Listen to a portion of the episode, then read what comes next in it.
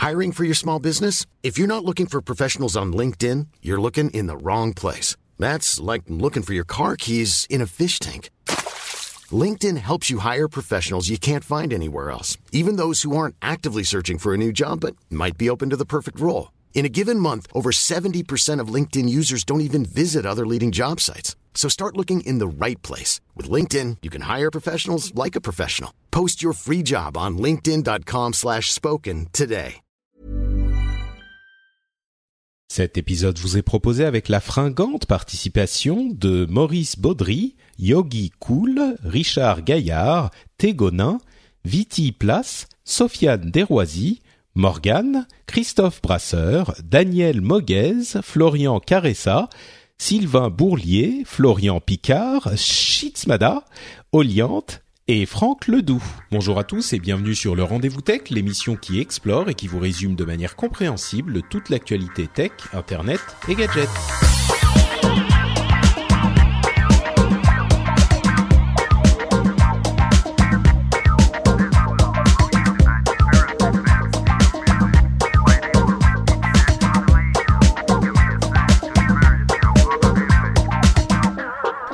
Bonjour à tous et bienvenue sur le Rendez-vous Tech, l'émission qui vous résume et qui vous explique toute l'actu tech en vous faisant du coup euh, gagner du temps. Et comme vous le savez, euh, le temps c'est de l'argent, donc le Rendez-vous Tech vous fait gagner de l'argent n'est-ce pas, euh, Cassim et JP qui sont là avec moi aujourd'hui. C'est ce qu'on va essayer de, faire pour nos auditeurs. On va essayer de leur faire gagner du temps et de l'argent, et en plus de leur faire passer du bon temps. Euh, évidemment, vous le savez, je suis Patrick Béja et j'ai avec moi. Euh, bon, commençons par euh, Cassim Ketfi. Comment vas-tu, Cassim euh, bah écoute, euh, ça va très bien. Comme bonjour à tous, euh, comme un bon lundi de Pentecôte euh, à 7 h du matin. Ouais, 8 heures presque. 8 heures quand même, 8 heures. Et... Je vous ai fait lever tôt, mais quand même pas à ce point-là. Et le rendez-vous tech, ça nous fait économiser de l'argent. Et écoute, quand on est un de tes patrons, on a un peu moins l'impression, mais si tu le dis. j'étais sûr, j'étais sûr qu'on allait arriver sur ce sujet forcément. Non, mais oui, bon, euh, ceux qui, ceux qui évidemment soutiennent l'émission, euh, eux, ça leur fait euh, gagner non pas de l'argent, mais du plaisir, du bonheur, tu vois, le, la joie de soutenir. Karma. voilà. Bon, merci d'être avec nous. Comme les gens le savent, euh, tu fais partie de l'équipe Frandroid, euh, bon, Frandroid, euh, humanoïde chez Frawin. Donc c'est un petit peu Frandroid, mais bon. Et oui, la, la même boîte. Voilà, c'est ça. Donc euh, merci, merci d'être avec nous. Euh, on va parler d'ailleurs de Facebook, de Google et euh, d'Apple en sujets principaux. Et donc euh, pas du tout de Microsoft, mais il y aura Microsoft quand même après. Donc euh, tu pourras donner libre cours à ton amour, Cassim. Oh, J'arriverai bien à le placer une autre fois. Oui, je suis sûr, je te fais confiance là-dessus. Et on a aussi avec nous euh, JP Ancos, le euh, très célèbre euh, créateur de Sarah, qui nous a été vendu par euh, Cédric Bonnet pendant des années comme le système d'automatisation de votre maison, euh, et qui aujourd'hui travaille chez Viséo, dans toujours dans le même domaine de l'automatisation et des bots et tout ça. Tu veux tu veux faire des trucs intelligents, toi, JP. Donc du coup, je sais pas pourquoi t'es là dans le rendez-vous texte. Tu veux faire des trucs intelligents. Très drôle, non? Bonjour à tous. Bah oui, bonjour, un bonjour frais, euh, frais de bon matin de, de, notre côté. Je sais pas quelle heure il est au Japon. Euh, bah écoute, mais, il est, ouais, il est 3 heures là, et je me rendais pas compte que c'était le lundi de Pentecôte. Et du coup, oui, c'est vrai, je me suis dit, mais du coup, c'est un jour férié. Et, et vous m'avez rassuré, vous m'avez dit non, non, c'est férié que pour ceux qui veulent pas euh, travailler pour les pour les euh, personnes âgées. Donc, du coup, je me sens moins coupable, tu vois. Je, je, je vous réveille pour le jour où, quand on est réveillé, c'est qu'on travaille pour les personnes âgées. Donc, ça va c'est acceptable. Voilà. Oui. Bon, merci en tout cas d'être d'être là, JP. Tu es en forme depuis la dernière fois que qu'on qu s'est parlé? Au taquet, c'est c'est parfait. Euh, Sarah continue à évoluer. Il y a toujours euh, plein de gens qui se connectent. Et puis justement, comme tu le disais, euh, ça part sur des sujets un peu plus professionnels. Ou encore récemment, on me demandait d'accompagner justement les personnes âgées en domotisant toute la maison et en, en les aidant avec plein de nouvelles technologies. Magnifique. Ça, c'est de la recherche intéressante. Très bien. Je suis fier de toi, JP, et fier de t'avoir dans cette émission. Bon, commençons, euh, commençons avec un sujet qui a fait un petit peu polémique, surtout aux États-Unis, mais c'est un sujet vraiment intéressant, je pense, euh, euh, pour nous Européens aussi, qui est celui des trending topics sur Facebook. Vous remarquez comme je francise la prononciation.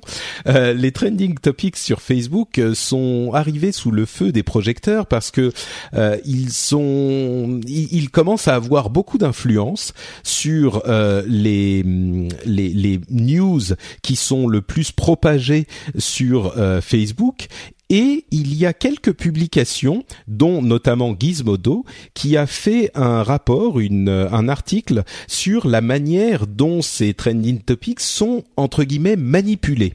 En fait, ils ont parlé à des euh, curateurs de news, des gens qui sont employés par Facebook, non pas en tant qu'employés de Facebook, mais en intervenant extérieur, et qui ont euh, des le, le, qui sont chargés de la manière dont ils vont euh, arranger les trending topics euh, sur le site. Alors, euh, il y a évidemment un algorithme qui va déterminer, qui va faire remonter les termes qui sont le plus utilisés avec des hashtags euh, comme toujours les, les, les, sujets qui reviennent le plus. Mais après, il passe entre les mains de ces humains qui vont devoir faire du travail dessus. et, et c'est de là que vient la controverse parce que certains d'entre eux ont dit qu'ils faisaient un travail éditorial, euh, on va dire euh, éditorial au sens euh, journalistique ou je sais pas très bien politique du terme. Voilà, merci, oui, très bien, Cassim. Au sens politique du terme, c'est-à-dire que le plus gros, la plus grosse controverse de cette histoire, c'était qu'il supprimait des sujets qui étaient favorables à la droite du spectre politique américain, donc chez les conservateurs républicains, et qu'il laissait plus volontiers passer des sujets euh, qui parlaient des libéraux, donc de la gauche américaine.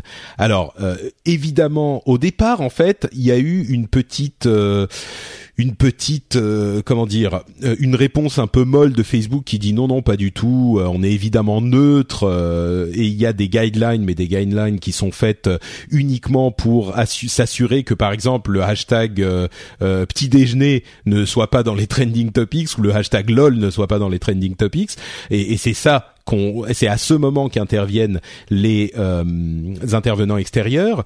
Euh, et il y a d'autres euh, d'autres interventions qui sont nécessaires comme par exemple quand tu dis quand il y a un différents hashtags qui vont réunir le même sujet ils les réunissent. Il y a je sais pas moi hashtag Civil War pour Civil War et hashtag Civil War bah ils vont les réunir entre avec les mêmes. Donc au début ils disaient ouais on fait que ça. Et puis ça a été un petit peu plus loin. Et puis le, le les politiciens américains s'en sont mêlés. Ils ont demandé des comptes ils ont envoyé des lettres et finalement Zuckerberg a dit qu'il allait recevoir, euh, qu'ils avaient lancé une enquête complète sur le sujet parce que ça a vraiment pris de l'ampleur et qu'il allait recevoir euh, des leaders du mouvement euh, des conservateurs euh, des républicains américains. Et là donc il est il en a invité une douzaine visiblement. Donc voilà en gros pour résumer la situation. J'aimerais savoir ce que vous en pensez de tout ça. Au hasard peut-être JP tu peux tu peux commencer me dire ce que tes impressions sur ce sujet? Bah, je trouve ça super intéressant parce qu'on est vraiment en plein sur la question du journaliste 2.0 avec euh, toutes ces problématiques de contrôle de l'information qui doit être passée, noyauté, etc.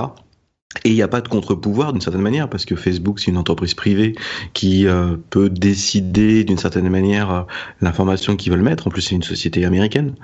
Et donc, euh, ça pose vraiment plein de questions sur qu'est-ce qu'on peut faire ou ne pas faire. J'en profite pour parler de Metamedia, pour ceux qui ne connaissent pas, qui est un site de France Télé Édition Numérique, qui reprend ces sujets-là sur le journaliste 2.0 et sur une révolution qu'on est en train de vivre qui est super intéressante est-ce est-ce que euh, ouais donc du coup est-ce que toi tu es du côté euh, enfin je veux pas artificiellement ah, créer un conflit hein, mais non non non pas vraiment pas vraiment mais je veux dire euh, il est assez clair que c'est un sujet qui est je sais pas comment dire mais c'est un sujet important et d'une certaine manière en fait il n'y a pas vraiment de côté c'est juste que Facebook a tellement d'importance que on n'est pas dans une situation où il y a, euh, je sais pas, le Monde d'un côté et le Figaro de l'autre. On est dans une situation où il y a Facebook d'un côté et Google de l'autre, presque.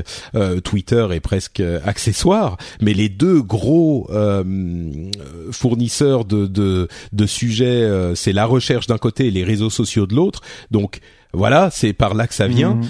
Et, et, et, effectivement, c'est hyper important que ça soit. Enfin, est-ce qu'on peut imposer à Facebook Est-ce qu'on peut leur dire, euh, faut que vous soyez neutre Quoi? C'est une société privée, ils font ce qu'ils veulent à la limite. C'est, c'est, oui, voilà, c'est ça. C'est qu'ils font un petit peu ce qu'ils veulent. Maintenant, euh, c'est euh, pour que Facebook reste critique, euh, enfin reste crédible, il faut absolument qu'il soit le plus neutre possible, à mon sens. maintenant, c'est très compliqué à faire et c'est les mêmes problématiques que Google a avec tout ce qui est SEO, optimisation du moteur de recherche, pour être le plus neutre possible et factuel possible. Ouais, c'est sûr. C'est, c'est dans un autre domaine, mais effectivement, c'est, c'est important pour eux, pour leur propre crédibilité, qu'ils restent neutres. Cassim, tu voulais, tu voulais intervenir? Euh, Oui, qu'il fallait pas écarter trop vite Twitter parce que justement dans l'article de Gizmodo, il mentionne le fait que c'est avant tout par enfin c'est aussi par concurrence avec Twitter en fait qu'ils ont essayé d'un peu d'influencer avec de l'humain euh, dans l'algorithme en fait parce que euh, Twitter était plus rapide à avoir des informations chaudes. Par exemple, il, il mentionne les attentats de Charlie Hebdo dans l'article et le fait que bah, le temps, ça mettait plus de temps sur Facebook à remonter en trending topics alors qu'un humain euh, voit tout de suite que ça, ça va être un, trending topics, et il n'a pas besoin d'attendre qu'il y ait 10 euh, articles dessus pour le savoir. Euh, donc il pouvait le placer artificiellement, il pouvait le placer en tête en fait de la liste. Alors et sur Twitter habituellement en fait c'était plus rapide parce que bah, humainement, enfin Twitter est fait pour pour de l'actualité rapide comme ça à chaud mm. en direct pour savoir ce qui se passe dans le monde. donc c'était quand même par concurrence aussi avec Twitter qui faisait ça. après sur la sur, le sur le fond, euh, bah oui, c'est vraiment le même problème que Google. En plus, ça arrive en pleine euh, élection euh, présidentielle aux États-Unis. Hein. C'est pas pour rien qu'on parle des démocrates et des républicains. Enfin, en pleine. En tout cas, là, c'était les primaires, mais on est quand même sur fond. Ah oui, c'est la période des élections, c'est clair, oui. et c'est un sujet qui est quand même très important, c'est-à-dire que on a de plus en plus de grosses sociétés comme ça qui peuvent bah, euh, j'allais dire manipuler les opinions, c'est-à-dire que euh, en tout cas, ce qui manipuler ce que tu vas voir, euh, les informations qui vont être présentées. Oui, ça c'est sûr. Euh, de, pour plus, de plus en plus de personnes, Facebook et Google sont les endroits où tu t'informes et c'est là, c'est le point d'entrée pour aller sur tel ou tel site d'actualité pour lire l'article après en détail. Et, et du coup, il faut je pense qu'il faut garantir une neutralité. tout le problème, et en plus, c'est euh, si on décide de, de, vouloir faire garantir par la loi, par exemple, une, euh, une neutralité euh, de la recherche, comment, comment tu la mets en place? Comment tu peux vérifier que, que quelles modifications ou pas sont bonnes? Est-ce qu'il faut vraiment aucun humain? Est-ce que de toute façon même un algorithme tu peux le, le, le développer de telle sorte qu'il influe, enfin qui qu'il aille dans un sens ou dans l'autre, c'est sûr. Voilà. Donc euh, c'est pas qu'une question de suffit de pas mettre suffit de mettre que des robots et pas des humains non ce, serait trop simple. euh, voilà il y a enfin il y a, c'est un sujet assez complexe. Je pense qu'il rejoint aussi euh, quand tu parlais de journaliste 2.0 je pense qu'il rejoint un peu tout ce qui est euh, euh dans la presse technologique un peu toutes les histoires de corruption enfin de ou de d'influence en tout cas de savoir enfin on est vraiment dans une recherche en ce moment de qu'est-ce que la presse doit être et que est-ce qu'elle enfin comment elle doit se rémunérer euh, comment tout ça ça, ça c'est finalement le même débat euh, au global mm. c'est bon il y a un gros sujet avec l'information sur internet quoi c'est comment on va pouvoir s'informer c'est sûr. Là, je crois qu'il y a vraiment un sujet spécifique sur. Euh, bon, aujourd'hui, c'est Facebook qui est sur le sous le feu des projecteurs. Google est un petit peu dans la même situation pour d'autres raisons, comme comme tu le faisais remarquer, JP.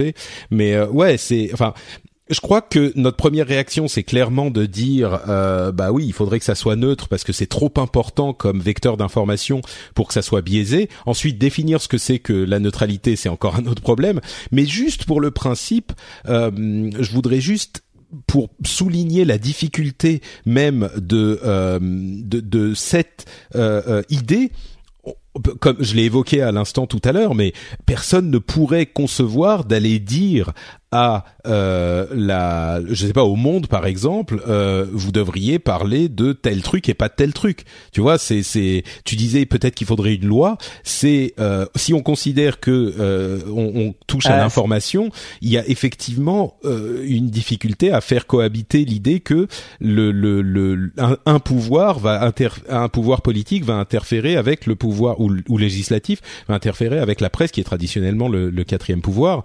Donc euh, euh, ouais, c'est juste. Mais bon, Pardon, vas-y. La question est de savoir si euh, Facebook est euh, un éditeur de presse. Enfin, normalement, enfin, il y a ce côté, il y a cette situation aussi où ils ne font que reprendre des. Oui. Donc, ah c'est assez compliqué. Mais c'est quand même une société privée. Je veux dire, le jour où le gouvernement va dire, vous, vous pouvez parler de tel ou, enfin, sauf si on parle de trucs illégaux évidemment, mais si on parle de, non, non, mais voilà, bien sûr. Mais mais le gouvernement peut pas aller dire à, à une société privée euh, d'information. Vous pouvez. Alors oui, effectivement, est-ce que Facebook est une société d'information? Je crois qu'à la base, Facebook eux-mêmes, et d'ailleurs euh, leur réaction le, le, dit très clairement, ils ont aucun intérêt à être considérés comme biaisés. Et je crois que c'est par là même que vient l'élément salvateur de cette question. Google comme Facebook, pour être crédible, euh, il faut qu'ils soient neutres. Donc je pense que la dynamique qui va les forcer à être neutres n'a pas besoin d'être une dynamique euh, législative. C'est juste la mmh. dynamique, à, à, la limite, c'est juste commercial, parce que commercialement, crédiblement, il faut qu'il soit, enfin, je veux dire commercialement, il faut qu'il soit neutre pour que les gens continuent à y aller. Donc euh, c'est vraiment cette logique qui les pousse vers la neutralité, je pense. Maintenant, il y a un, un sujet que j'ai lu sur le Guardian, qui est un, un journal euh, anglais euh, reconnu, qui m'a un petit peu gêné, et peut-être que c'est parce que c'est de la presse traditionnelle et qu'ils aiment pas Facebook, mais il disait le le titre euh, la manière dont ils ont titré leur sujet, euh, que je dise pas de, de bêtises, ils disaient Facebook News Selection in the hands of editors, not algorithms, documents show. Donc le, la sélection de news de Facebook est dans les mains d'éditeurs et pas d'un algorithme, euh, d'après les documents que nous avons vus. Et ça, j'ai trouvé un petit peu justement biaisé euh, parce que et également dans leur article ils expliquent que en fait ce sont les, les éditeurs donc des personnes et avec l'implication que ce sont des personnes avec des agendas politiques qui décident des news euh, qui vont être euh, sélectionnées dans les trending topics. Et j'ai trouvé ça vraiment biaisé et euh, limite, enfin, c'est j'ai trouvé que c'était du mauvais journalisme parce que justement tous les documents qu'ils ont eu, on les a vus par ailleurs, et c'est des documents qui expliquent justement qu'effectivement on a besoin d'éditeurs pour éviter que euh, hashtag lol devienne un trending topics tous les jours quoi. Ou que euh, deux trending topics qui parlent du même sujet soit euh, parce qu'ils ont euh, quelques lettres de différence se retrouvent en deux trending topics. Et j'ai trouvé ça vraiment limite comme manière de tourner les choses. Et bien sûr, il faut absolument que, à mon sens, j'ai joué un petit peu l'avocat du diable, mais je pense que c'est très clair, il faut que Google et euh, Facebook et toutes ces sociétés qui ont beaucoup de, de poids dans l'information soient neutres. Euh, je crois que c'est très clair.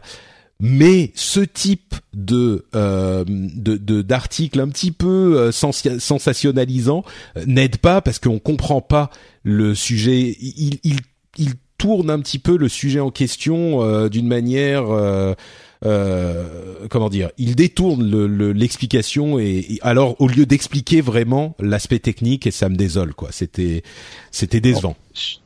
Heureusement, que, euh, oui, et puis surtout, euh, comme tu dis, que ce soit des humains ou des algorithmes, il y aura toujours une volonté de, de tourner, euh, d'orienter euh, l'actualité. des algorithmes, ils réagissent suivant une certaine logique, et donc il doit être possible de monter des training topics d'une certaine manière ou d'une autre, comme il est possible d'influencer un humain. Donc pour moi, il y a deux problématiques. Il y a cette problématique de justesse de l'information qui est extrêmement complexe, et puis il y a effectivement l'aspect de légiférer la chose, où à mon avis, il faut pas légiférer pour une entreprise privée, ça casserait tout le, tout le le sujet. Je crois que personne ne parle de, de légiférer. Hein. C'est, je pense que c'est encore un truc auquel notre esprit y va directement parce qu'en France euh, et peut-être en Europe, on a tendance à vouloir euh, euh, régler les problèmes euh, avec des lois, ce qui est parfois bien, parfois pas bien. Mais aux États-Unis, c'est un peu le contraire. Ils, ils, ne veulent jamais impliquer le gouvernement, ce qui est euh, parfois bien et souvent pas bien. Et, et, donc là, en l'occurrence, c'est pas vraiment à l'ordre du jour, mais. Bon, euh, Cassim, mot de la fin sur le sujet avant qu'on enchaîne sur Google. C'est avec cette information que j'ai appris qu'il y avait des trending topics sur Facebook. Parce que toi, t'es un enfant de Twitter plutôt que de Facebook, c'est ça C'est ça. Un jeune homme de qualité. Alors pour le coup, alors oui déjà, mais ensuite, euh, oui, surtout de qualité. Euh, euh, non, après je suis allé vérifier quand même sur Facebook, mais en fait je les ai même pas en fait. Hein. Euh, c'est censé être en haut à droite, mais je n'ai rien moi en haut à droite, donc je ne sais pas. Euh, je sais pas où c'est censé être. Oui, bah non, écoute, je sais pas. Écoute, euh, les trending topics, c'est normalement peut-être que quand tu utilises plus Facebook, effectivement en haut à droite, euh, peut-être que c'est uniquement aux États-Unis. Hein, c'est possible. Moi, je les ai pas Ouais, non ce que je mais- Ok, je pense que c'est ça surtout. Je pense que c'est qu'aux États-Unis. Donc, Ouais, ouais, ouais. un problème d'américain encore. voilà, ouais. Euh, Mais euh, mais oui, non, mais c'est sûr que c'est c'est effectivement euh, hyper important parce que ça va arriver en France aussi et puis c'est Oui, un bien sûr, problème non, mais- qui est et généralisé. c'est applicable à voilà, c'est applicable à Google News euh, aisément. Enfin, Ouais, ouais, et puis à Twitter, à tout le monde, quoi. Et, euh, et, et tous ont des équipes, euh, peut-être pas à Google, non, mais euh, euh, tous ont des équipes d'humains qui gèrent ça aussi. Euh, bon. Ensuite, l'autre sujet, c'est Google I.O. 2016, la conférence développeur de Google. Et là, vous me dites, mais, mais, mais, Patrick, la conférence n'a pas encore eu lieu. Elle est euh, dans deux jours. Et là, je vous réponds, mais c'est vrai. Sauf que, encore une fois, comme chez Apple, on sait tout. Donc, euh, bah, on va en parler euh, un petit peu avant la conférence, et puis on pourra voir ce qu'on a eu de juste et ce qu'on a eu de pas juste. Je vais très rapidement citer toutes les rumeurs. Alors, c'est encore des rumeurs, mais vraiment rumeurs a priori à peu près certaines dont on a entendu parler. Et puis, vous me direz vous ce qui vous a intrigué, intéressé dans le lot. Alors, Android N, dont on sait déjà beaucoup de choses, euh, va être présenté formellement. Euh, il a déjà été euh, présenté, donc il c'est, pas forcément la plus grosse nouveauté de l'histoire. Il y a ces histoires de multi, comment dire, de split screen d'écran divisé. en multitasking, de nouvelles notifications, etc. Donc ça, bon, ça sera juste la présentation formelle d'Android N. Beaucoup plus intéressant et intrigant euh, du côté de la réalité virtuelle. Il devrait y avoir une nouvelle version du Google Cardboard, donc le fameux euh, morceau de carton qui se plie pour former un réceptacle à téléphone mobile pour faire de la réalité virtuelle, qui existe depuis longtemps et qu'on connaît, mais aussi euh, peut-être un ou deux modèles en plus, euh, dont un serait un véritable casque de ré- réalité virtuelle indépendant, c'est-à-dire pour lequel on n'aurait pas besoin d'un téléphone. Euh, peut-être qu'il y aurait une version, euh, je crois que c'était LG qui avait présenté un casque qui devait se brancher sur le téléphone, donc qui était juste les lunettes et qui avait la, la puissance de calcul dans le téléphone. Euh, peut-être qu'il y aurait un truc comme ça, peut-être un truc totalement indépendant qui s'appellerait Android VR. Et là aussi, on a eu beaucoup de de d'indices qui sembleraient indiquer que c'est le, le le cas, que ça va arriver. Euh, le projet Chirp, Chirp, Chirp, Chirp, qui veut dire euh, un petit peu gazouiller, euh, qui est la réponse de Google à l'Amazon Echo. Vous savez, euh, Alexa d'Amazon, euh, dont on n'a pas forcément beaucoup parlé chez dans le rendez-vous tech. J'ai l'impression que c'est arrivé un petit peu en sous-marin et que tout à coup ces derniers mois, depuis le lancement d'Amazon Echo, je sais même pas s'il est dispo en France en plus, mais il, il- tout le monde en parle et tout le monde le trouve super. Donc euh, et il s'étend de plus en plus. Et là, ça serait euh, une petite boîte comme euh, Amazon Echo qu'on pose euh, sur la table du salon, de la cuisine ou ce que c'est, et on peut lui parler. Et ça parle à l'assistant euh, numérique de Google. Autre gros morceau, c'est Google Play, le Play Store sur les Chromebooks. Donc on pourrait faire tourner en fait des applications Android sur les Chromebooks. Donc là encore étendre de manière significative les, les, les capacités euh, des Chromebooks. Alors on verra comment ça fonctionnera exactement. euh, Est-ce que les applications Android seront bien adaptées aux manipulations euh, avec le clavier et la souris On verra. Mais euh, ça pourrait arriver très très vite. Donc là encore une offensive de Google sur le marché des laptops, des, des ordinateurs portables. Et enfin, en autre gros morceau, c'est le projet Tango qui va presque de pair avec la réalité virtuelle. Vous savez, le projet Tango, c'est ces appareils qui sont en fait des téléphones mobiles avec des caméras spéciales qui permettent à au téléphone mobile de voir son environnement en 3D. Alors ça serait utilisé pour numériser l'intérieur des immeubles. Donc ça serait en fait Google Maps pour l'intérieur des immeubles, mais ça pourrait aller plus loin. Il pourrait par exemple reconnaître certains endroits où vous vous baladez dans une dans un musée par exemple et vous faire apparaître sur l'écran du téléphone euh, des choses qui sont euh, qui correspondent à là où vous êtes parce qu'il sait vraiment où vous êtes parce qu'il peut scanner son environnement. Euh, on se souvient que Microsoft avait créé une des appareils qui pouvaient avec une ou deux caméras faire ce que réussissait à faire Google avec le projet Tango avec six caméras. On verra combien de caméras ou à quel point c'est complexe les prototypes d'aujourd'hui et peut-être même qu'il y aura des, des, appareils qui seront mis en vente pour le grand public peu de temps après cette présentation. Mais euh, mais voilà, donc ce sont les gros morceaux Android N, euh, Android VR, euh, Project Chirp, Google Play sur les Chromebooks, donc Android sur les Chromebooks et le projet Tango. Qu'est-ce qui vous a plu là-dedans? On va commencer avec Cassim, tiens, pour changer euh, bah alors déjà moi c'était bon Android N oui on le connaît déjà il est même déjà disponible en test euh, quand on est un développeur. Euh, moi c'était plutôt sur la réalité virtuelle déjà. Alors bon Android VR moi j'ai plus l'impression que ça va être le nom de la version d'Android dédiée enfin du kit de développement et de de, la, de vraiment du système d'exploitation quoi. C'est de l'OS pour la réalité Wear etc hmm. oui très très possible oui, très possible après, euh, je pense qu'ils vont faire un Nexus, un device euh, quelconque pour vraiment le, bah, pour, pour le montrer, quoi. Ah, le Nexus VR, très bien, très bien. voilà, par exemple. euh, euh, après, c'est intéressant de se dire que jusqu'à présent, il y avait deux modèles. C'était d'un côté les casques pour PC et console euh, qui étaient euh, obligatoirement à brancher, et de l'autre côté les casques pour mobile qui n'avaient plus de fil, mais par contre, il fallait quand même mettre un smartphone dans la visière.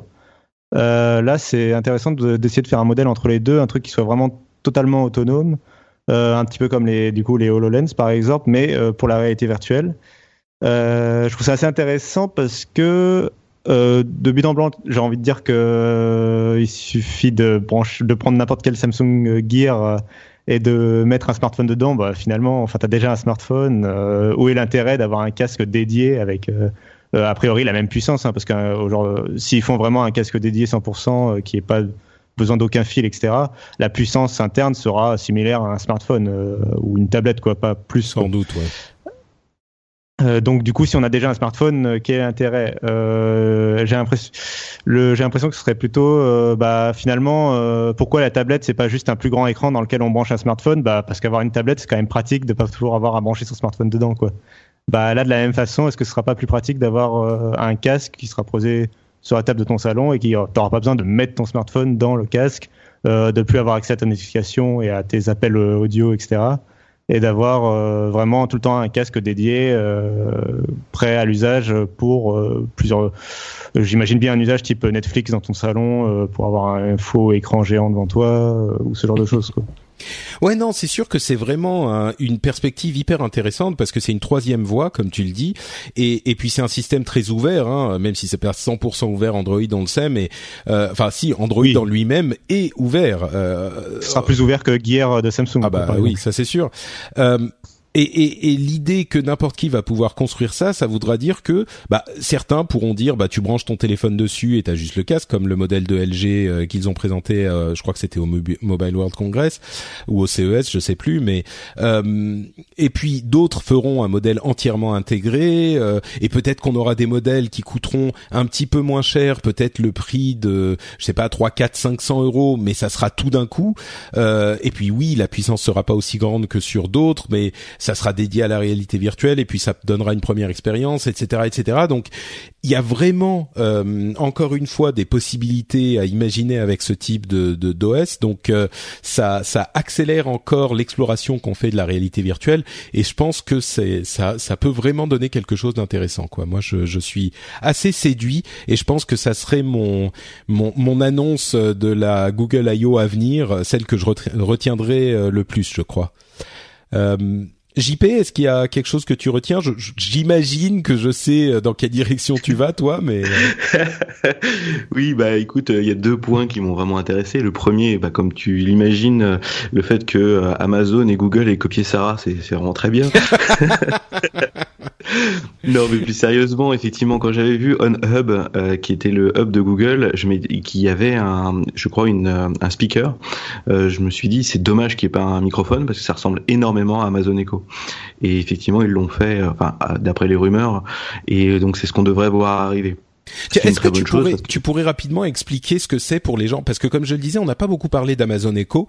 Euh, je suis sûr qu'il y a plein de gens qui se doutent, euh, qui imaginent un petit peu de quoi, de quoi il s'agit, mais est-ce que tu pourrais nous, nous le réexpliquer en deux mots? Alors Amazon Echo, c'est un espèce de donc c'est un objet physique, donc c'est un, un espèce de cylindre qui a un super microphone qui est capable d'écouter euh, en permanence ce que disent les gens d'interpréter ce que disent les personnes. Pour l'instant, ça ne fonctionne que en anglais et de d'exécuter des tâches. Et donc, euh, le cas d'usage, c'est de dire, alors, elle s'appelle Alexa, donc de dire Alexa, quelle est la météo, euh, obtenir des informations comme ça, ou même agir, donc lui demander de, de me rappeler euh, de, de, de que j'ai un rendez-vous dans cinq minutes, essayer de, de démarrer, de se connecter avec les objets physiques, allumer les lampes de la maison, commander des courses parce que c'est Amazon, donc recommander des, des différents produits, etc., etc. Et, euh, et donc c'est un sujet où Amazon est extrêmement présent. Euh, à peu près tous les jours, je vois un nouveau usage de Alexa parce qu'ils ont ouvert le produit, ce qui fait que les gens développent des connecteurs à Alexa pour, euh, je crois que récemment, on pouvait piloter une Tesla, si je dis pas de bêtises, faire sortir la Tesla du garage pour pouvoir directement euh, la prendre et la conduire. Euh, voilà, donc il y a vraiment tous les usages que j'avais vus à l'époque avec Sarah. D'accord. Et donc effectivement, Google s'intéresse à, à, au même euh, type de marché, ce qui est, comme je le disais, pas si surprenant parce qu'il, parce qu'Alexa a gagné en, enfin, l'Amazon Echo, il y a plusieurs modèles, etc. Ils ont gagné en popularité euh, de manière hyper stable euh, et, et aujourd'hui tout le monde est convaincu par le produit. Donc euh, en fait, la, la, même plus généralement, la tendance qui commence à arriver, c'est ce qu'on appelle les native user interface, où euh, de plus en plus les gens interagissent avec les voix, les gestes, avec les différents objets. Et donc, euh, le positionnement d'Amazon est parfait pour ça, pour être dans la maison sans avoir forcément un mobile à la main. Hmm. Et, euh, et, du coup, ils peuvent prendre des parts de marché comme il faut. Et Google Now existant déjà et étant super, enfin, ça s'améliorant tout le temps, c'est absolument parfait pour Google. Après, l'autre sujet qui m'a aussi vraiment intéressé, dont vous avez déjà parlé, c'est euh, tout ce qui est VR, parce que euh, effectivement, euh, enfin quand j'étais à la Val virtuelle, comme Cédric Ingrand que j'avais croisé, effectivement, la VR arrive, c'est un truc qui est énorme, qui va permettre de créer plein de nouveaux usages, qui est enfin possible en 2016 avec des caméras 360 qui sont en train d'arriver, et Typiquement, euh, la présence de Google avec, on peut imaginer effectivement le projet Tango qui se brancherait, euh, on peut rêver sur un Nexus, on pourrait avoir un Nexus VR par exemple qui sortirait, ce serait top. Euh, ça ouvre le, champ des possibles de manière énorme et, et donc une, un usage, la possibilité de créer des contenus de réalité virtuelle enfin, et donc après de pouvoir les monétiser, les partager, etc. D'accord. C'est, euh, ouais. ouais. ouais bah oui, on est d'accord, on est d'accord. C'est c'est quelque chose qui est vraiment euh, vraiment enthousiasmant. Euh, oui, vas-y, vas-y. Pour le, petit détail, je crois, si je dis pas de bêtises, que Johnny Chung c'est la personne qui a créé le, le, comment dire le, le truc de la Wii, le, le, stick de la Wii, qui a derrière travaillé sur Kinect et qui est maintenant sur Tango. Donc c'est, euh, il a, il a une page sur internet où il montre toutes les créations qu'il fait. Euh, c'est quelqu'un de très intelligent qui fait des choses vraiment impressionnantes et qui du coup euh, va nous mettre une caméra 3D ultra miniaturisée, a priori de, de super qualité. D'accord. Ouais, c'est quelqu'un qui a un, un, un passif euh, conséquent, on va dire. Euh, et d'ailleurs, euh, Cassim faisait justement une blague sur Microsoft dans notre petite conversation Skype. Je peux le répéter, Cassim, ça t'embête pas? Vas-y, vas-y. Il disait ah si seulement Microsoft avait inventé une caméra plus micro dans le salon, ça serait parfait pour ce genre d'usage. En parlant de Alexa. Ah oui, ça c'est sûr. Euh, tu, voulais nous parler un tout petit peu aussi de, de des Chromebooks et du, Play Store, euh, Cassim, avant qu'on change de sujet? Ouais, parce que c'est quand même, euh, pour l'instant, les Chromebooks, ça a été quelque chose de très réservé, surtout aux États-Unis, en particulier pour le marché de l'éducation. Hein. C'est quelque chose quand même qui fonctionne très bien dans le marché de l'éducation, dans les écoles, qui sont très bien dans les écoles. mais pour l'instant, il s'est très peu vendu au grand public, quoi, à la Fnac, etc. Euh, mais par contre, l'arrivée du, moi je trouve ça très intéressant quand même l'arrivée du Play Store euh, sur les Chromebooks. Alors d'une part pour le Chromebook en lui-même, euh, déjà ça le transforme en, enfin en termes d'application, ça décuple les possibilités. Euh, jusqu'à présent, Chromebook avait quand même cette vision de juste, bah c'est Chrome, alors pourquoi je prendrais pas un Windows? Bah du coup il a Chrome aussi. Enfin, quel ouais, C'était juste un, navigateur. Ça a évolué depuis, mais oui, c'était. En fait, c'est quasiment qu'un navigateur, un Chromebook, donc. Il se, en tout cas, il, se, euh, il avait cette image-là euh, un peu bloquée. Euh, du coup, avoir le accès au Play Store comme ça et la panoplie d'applications de Google serait assez intéressant. D'autant que si Google le lance officiellement comme ça et que c'est pas une bidouille et que c'est un truc officiel euh, supporté sur Chromebook, je suis sûr que les développeurs mettront à jour rapidement leurs applications si elles sont pas bien optimisées et beaucoup plus rapidement que euh, les développeurs ne développent des applications universelles pour Windows 10. Donc ça ferait un concurrent assez intéressant. Euh... Non, mais les, les développeurs sont déjà. non, mais t'as raison, t'as raison. Les développeurs sont déjà là, ils n'ont pas besoin de réinventer la roue, ils ont juste besoin d'adapter leur application qui existe déjà pour juste l'usage clavier-souris. Euh, sachant que la souris est déjà prise en charge dans Android depuis très longtemps, donc enfin, ça, ça, à mon avis, ça peut être, ça peut aller très rapidement. Euh, et l'autre usage que je vois dont il parle pas dans l'article, mais qui me semblerait intéressant, c'est l'éventualité que Android euh, puisse avoir un fonctionnement Chromebook comme euh, Continuum pour les smartphones sous Windows 10. C'est-à-dire l'idée d'avoir un smartphone sous Android, un Nexus, qu'on branche à un écran, un clavier et une souris, et l'interface, bah, à la place d'avoir une interface de tablette géante un peu moche, bah, on aurait l'interface Chromebook avec des fenêtres, etc., une gestion des fenêtres, hmm. le bureau, la barre des tâches, etc. Quoi. Et ça pourrait faire des PC, des téléphones qui seraient très intéressants pour euh, l'entreprise, euh, le professionnel, etc. Effectivement, oui, c'est vrai. Euh, bon, le, le, truc qui semble ne pas être là, c'est le projet ARA de téléphone modulaire et le projet Aura, donc les Google Glass. Voilà. je t'entends crier victoire. Non, je... je, je, dis ça juste comme ça en passant. Euh, les Google Glass, c'est remplacé par euh, par Tango d'une certaine manière parce que c'est la réalité augmentée euh, et, ils vont le ramener d'une autre manière, rebrander tout ça.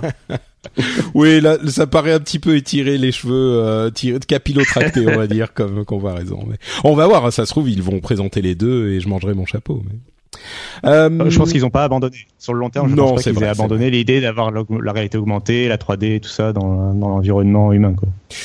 Ah, on pourra en reparler à un moment, euh, un, autre jour sur euh, d'autres sujets, mais euh, mais oui, c'est bon. Bref, continuons, enchaînons et parlons d'Apple un peu plus tôt. alors Apple, c'est pas vraiment des des rumeurs que je vais évoquer c'est plutôt une, une, analyse qui m'a paru vraiment intéressante et qui a fait soulever un sourcil à de très nombreux euh, analystes ou commentateurs en tout cas euh, tech. Euh, c'est un analyste qui s'appelle euh, Neil Seabart qui écrit un, un blog d'analyse qui s'appelle Above Avalon qui analyse spécifiquement Apple. il était à Wall Street et il en a eu marre que Wall Street ne, ne comprenne pas les trucs qu'il voyait et donc il est allé ouvrir son, son blog et essayer d'analyser spécifiquement euh, ces sujets. Et hum, il a fait un petit euh, article, enfin un long article même, où il analyse spécifiquement les budgets de recherche et développement d'Apple et leur évolution sur les dernières années. Et ce qu'il dit, c'est qu'il y a beaucoup de gens qui se concentrent sur les revenus d'Apple et qu'ils se, euh, le revenu y compris de nouveaux produits, hein, pour essayer d'analyser euh, où Apple va aller. Et, et ce qu'il dit, c'est que les gens se plantent complètement parce que euh, l'aspect vraiment intéressant de euh, d'Apple, c'est leur budget recherche et développement. Et sa théorie, c'est que euh, le budget est en train d'augmenter tellement que Apple n'est pas simplement en train d'investiguer la voiture, l'automobile pour allez euh, regarder ce qu'on peut faire peut-être vendre des OS ou euh, travailler avec un, un, autre constructeur euh, pour faire des trucs. Il dit il est très possible qu'Apple soit en train d'investiguer la possibilité de carrément pivoter entièrement son business de du téléphone à la voiture et de de faire de la voiture son business principal. Et la manière dont il motive euh, sa réflexion, je schématise, hein, mais en gros, euh, il y a plein d'éléments. L'un des gros éléments, c'est de dire euh, la, hum, le, budget recherche et développement en 2011, c'était un petit peu plus de 2 milliards de dollars. Aujourd'hui, on est à 11 ou 12 milliards et ça continue à augmenter à ce rythme absolument effréné et que ce genre d'investissement, c'est pas des investissements que tu fais si tu es uniquement en train de euh, rechercher un petit truc sur le côté. C'est alors Bien sûr, euh, ils ont beaucoup plus d'argent qu'à l'époque où ils ont lancé l'iPhone. Pour info, euh, l'iPhone c'était en 2007 et ils avaient quoi Allez, on va dire un demi 300, 400, 500 millions de euh, recherche et développement par an. Hein. donc euh, vous voyez, ça a vraiment explosé. Euh, et à ce moment, bah, aujourd'hui, ils ont beaucoup plus d'argent à la banque, donc oui, ils peuvent se permettre de dépenser plus. Mais il n'empêche, ce genre de sommes, c'est pas des sommes que tu investis plus de 10 milliards. Rendez-vous compte, c'est, enfin, c'est des sommes invraisemblable et c'est pas le genre d'argent que tu investis si c'est juste pour un side business. C'est le genre d'argent que tu investis si tu veux complètement réorienter ta société. Et euh, si on se dit mais enfin Apple qui deviendrait uniquement une société de voix, enfin qui deviendrait une société pas uniquement mais principalement une société d'automobile, c'est ridicule. Apple ils font des ordinateurs. Qu'est-ce que vous allez chercher?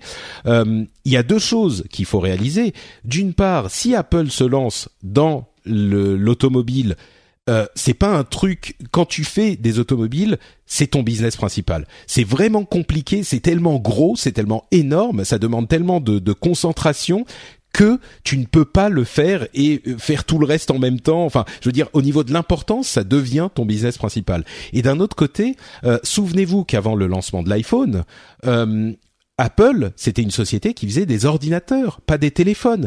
Aujourd'hui, regardez les euh, les pourcentages de euh, revenus que génère l'iPhone. Euh, les ordinateurs, ça représente rien, mais enfin pourcentage ridicule. C'est les téléphones qui rapportent l'essentiel des revenus d'Apple. Donc Apple est devenu c'est pas une société qui fait des ordinateurs, c'est c'est un constructeur de téléphones. C'est ça qu'ils font Apple aujourd'hui.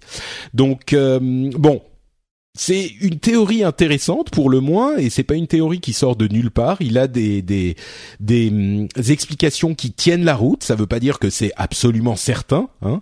Euh, c'est pas certain que Apple va va pivoter vraiment dans le domaine de la voiture comme ils ont pivoté dans le domaine de la téléphonie euh, il y a presque dix ans aujourd'hui. Mais euh, il est effectivement intéressant de constater que c'est peut-être un truc qui sont vraiment sérieusement en train d'investiguer, plus sérieusement qu'on ne l'avait pensé euh, en évoquant la voiture Apple jusqu'ici, qui ressemblait presque à une sorte de gadget, peut-être, on verra. Euh, qu'est-ce que qu'est-ce que ça vous évoque cette euh, réflexion pour vous? C'est c'est du n'importe quoi, c'est du fantasme de d'analyste ou il y a un, un, bien fondé quelque part? Je reviens vers vers JP du coup.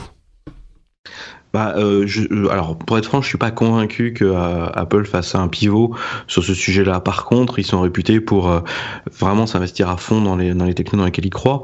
Et, et typiquement, la voiture, c'est un sujet qui coûte très cher. Et je suis certain qu'ils ont investi énormément pour pour faire les choses bien et sérieusement. Mais aller jusqu'à un pivot, je, je suis pas certain que qu'ils aillent jusque là. Après aussi, dans le domaine de la tech, il y a plein de choses qui sont en train d'exploser. Et donc, euh, est-ce que ce budget aussi ne serait pas à investiguer dans tous les autres sujets comme la réalité virtuelle dont on vient de parler euh, et, et, différents autres sujets euh, qui ferait que mécaniquement le, le, le, budget, enfin le budget R&D d'Apple augmente? Ouais, donc toi tu penses que c'est pas juste effectivement, il y a énormément de sujets à explorer aujourd'hui, que ce soit la réalité virtuelle, les assistants virtuels, les trucs comme euh, les objets connectés, euh, etc. Donc c'est vrai que ça fait beaucoup de choses à, à rechercher et, ils ont l'argent pour le faire. Ouais. Pardon, Cassim? Les processeurs aussi, enfin, faut, euh, je pense, enfin, ça, à mon avis, la recherche et le développement, quand on voit les sommes investies par ARM ou Intel, euh, investi dans, le recherche, dans la recherche et développement des, nouvelles, des nouveaux processeurs. Euh, je pense qu'il y a aussi quelque chose à aller voir là-dedans. C'est vrai qu'il y a des euh, rumeurs selon lesquelles Apple pourrait euh, faire concevoir ses propres, son propre silicone, ses propres processeurs entièrement euh, comme ils, ils euh, le font en partie aujourd'hui, donc euh, ça pourrait se justifier aussi. Okay. Ça, ça, se peut que ce soit une, une, addition de plein de choses et pas un gros truc qui coûte 10 milliards de dollars. Quoi. Oui, oui, c'est sûr. C'est pas juste un truc qui a 10 milliards, mais ce genre de somme. Ouais, pardon, fini Cassine. Euh, bah, juste pour euh, déjà sur la somme des 10 milliards justement, euh, c'est pas, enfin c'est beaucoup, euh, mais j'ai regardé quand même du côté de Google quand même ils investissent autour des, de 8 milliards par an. Aussi en recherche et développement. Et Microsoft investit dans les 10 milliards aussi par an. Donc finalement Apple rattrape surtout les autres gros membres de, la Silicon Valley, enfin de des de, hautes technologies. Après, euh, bon, après Google et Microsoft sont aussi des sociétés qui sont beaucoup plus grosses en termes de, de sujets abordés, euh, d'industrie, etc. D'offres, euh, oui, ils couvrent énormément, ils, ils, couvrent beaucoup plus de, de, de produits en fait. Euh, voilà, et puis ils font de la recherche fondamentale. Enfin, ils font des, enfin, ils font vraiment, c'est plus vaste. Euh, c'est normal qu'ils dépensent plus d'argent. Quoi. Euh, Apple, ils ont effectivement, comme tu disais, ils ont surtout, bah, ils ont, j'allais dire, ils ont quelques produits. Ils ont un produit, c'est l'iPhone. Euh, ils ont d'autres petits produits, quoi. Ouais, comme l'iPad, le Mac, l'Apple Watch, tout ça. Mais oui, leur ça. produit, c'est l'iPhone. Ouais. J'aime beaucoup dans l'article la très bonne. Enfin, ils dépensent pas 10 milliards de dollars pour pour concevoir le nouveau bracelet de l'Apple Watch, quoi. c'est sûr. C'est voilà, c'est ça. Après, euh, on l'a vu. Euh, enfin, on sait. Tu, parlais de rumeurs et tu disais que c'est pas sûr qu'ils sortent quelque chose, etc. C'est jamais sûr quand une société travaille dans la recherche et développement qu'elle sorte un produit fini, qu'elle le commercialise. En particulier Apple, qui est connu pour euh, virer des trucs s'ils pensent pas que ça peut bien marcher, quoi. Euh, après, on sait. Enfin, c'est pas parce que ça va pas sortir, euh, même si ça ne sortirait jamais, on sait quand même qu'aujourd'hui ils travaillent, euh, ils réfléchissent à la question de l'automobile, euh, à la question du, euh, c'est pas forcément vendre des voitures aux gens, ça peut être aussi le déplacement même, enfin on le voit avec les voitures automatiques, etc. ils travaillent là-dessus, quoi. Ils, ils, ils, y pensent. Après, est-ce que ça va sortir, est-ce que ça va sortir, on ne sait pas, mais au moins ils y réfléchissent. Ouais. Et il y a des chances que les 10 milliards soient grandement impliqué euh, dans, dans, cette direction. Euh, comme tu dis, c'est un business, quand tu t'y mets, c'est tout le temps dans des proportions énormes. Après, est-ce qu'ils pourront révolutionner le marché? Ça, c'est une autre question. D'autant oui, que c'est même pas la question de ici, là. Euh, Est-ce que le marché, de, parce qu'en plus le marché de l'automobile est quand même un marché très contrôlé, enfin très, euh, il y a beaucoup de normes, etc. Donc euh, mmh. ça va être très compliqué. mais en tout cas, oui, il, il, semble clairement prendre cette direction. Quoi. Il y a Tesla qui a ouvert un marché, donc euh, après voilà. euh, Apple pourrait aussi vouloir prendre une part du gâteau. C'est marrant, on, ils avaient fait une comparaison avec les au moment où ils ont introduit les téléphones, je crois qu'ils avaient fait la comparaison avec le, les parts de marché de Mercedes qui étaient de 1% je crois du marché de l'automobile quelque chose comme ça. Euh, et, et, ils avaient dit, bah nous, c'est ce qu'on voudrait dans le marché de la de la téléphonie. Il disait si on peut capturer 1%, je crois que c'était, enfin c'était de l'ordre de, de, de, ce type de, de pourcentage quoi. Euh, il disait si on peut capturer 1% du marché de la téléphonie, on est content. Alors, on sait ce qui s'est passé après. Réussi, mais voilà. Mais mais en l'occurrence, euh, lancer une voiture Apple, euh, d'une part, l'article euh, de Neil Seabart dit moi, je pense vraiment qu'il va y avoir un produit fini qui va sortir. Là, je crois pas que ça va juste être de la recherche. Euh, et d'autre part, ils sont pas obligés d'arriver de prendre 50 ou même 30 ou 10% sur le marché de l'automobile. Effectivement, s'ils font une société du type de Tesla euh, avec un petit peu plus de, de, de de capacité derrière parce qu'ils voudraient en vendre plus certainement ça reste relativement confidentiel Tesla euh, même capturer, euh, je sais pas, un demi, un, un, un, tiers de, ou un quart ou un dixième de pourcent euh, du marché de l'automobile mondial, ça représenterait quelque chose. Donc, euh, et, et, ils ont aussi, ils ont investi dans euh, Didi euh, Chuxing, qui était Didi Kuadi avant, une sorte de Uber chinois. Ils ont investi un milliard dans la, la société. Euh, alors ils disent oui, c'est pour connaître le marché chinois, machin. ouais, mais ouais, bien sûr, bien sûr, c'est pour connaître le marché chinois. Oh, je suis sûr que ça joue aussi, mais voilà. Euh, ils ont ouvert leur, euh, on en parlait, leur euh, API avec les cartes. Enfin, il y a tellement de trucs qui se mettent en place, euh, ça commence à faire vraiment beaucoup juste pour un truc qu'ils sont en train de regarder du coin de l'œil, tu vois. Donc euh, Bon, ensuite on verra, ils peuvent tout à fait tout abandonner au dernier moment. Hein. Jusqu'au moment Ah, la- où ils annoncent la date de sortie, chez Apple, ça peut toujours être annulé. Mais euh, pour la télévision, on avait eu beaucoup de rumeurs pendant beaucoup de temps pour, qui pensaient que la télévision, ça y est, c'est fait, ils vont vraiment la sortir. Mais si, si, Steve Jobs l'a dit et tout. Et non, mais tu sais, la télévision, euh, c'était beaucoup de fantasmes de, de journalistes. Hein. Franchement, c'était, il y avait très très très peu de euh, de, de rumeurs substantiées euh, par des. Là, on a des des gens ah, qui sont embauchés. on a...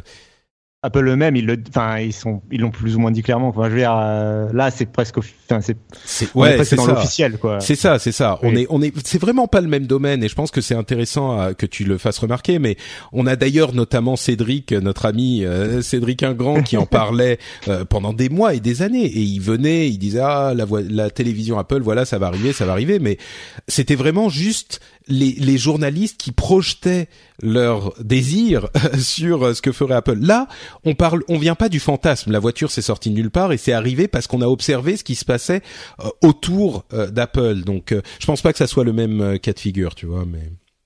Bon, de toute façon, on n'aura pas la réponse avant encore quelques années, je pense. Et puis, comme on le disait, comme on l'a répété, ils peuvent tout à fait s'arrêter en cours de route. ça serait pas la première fois.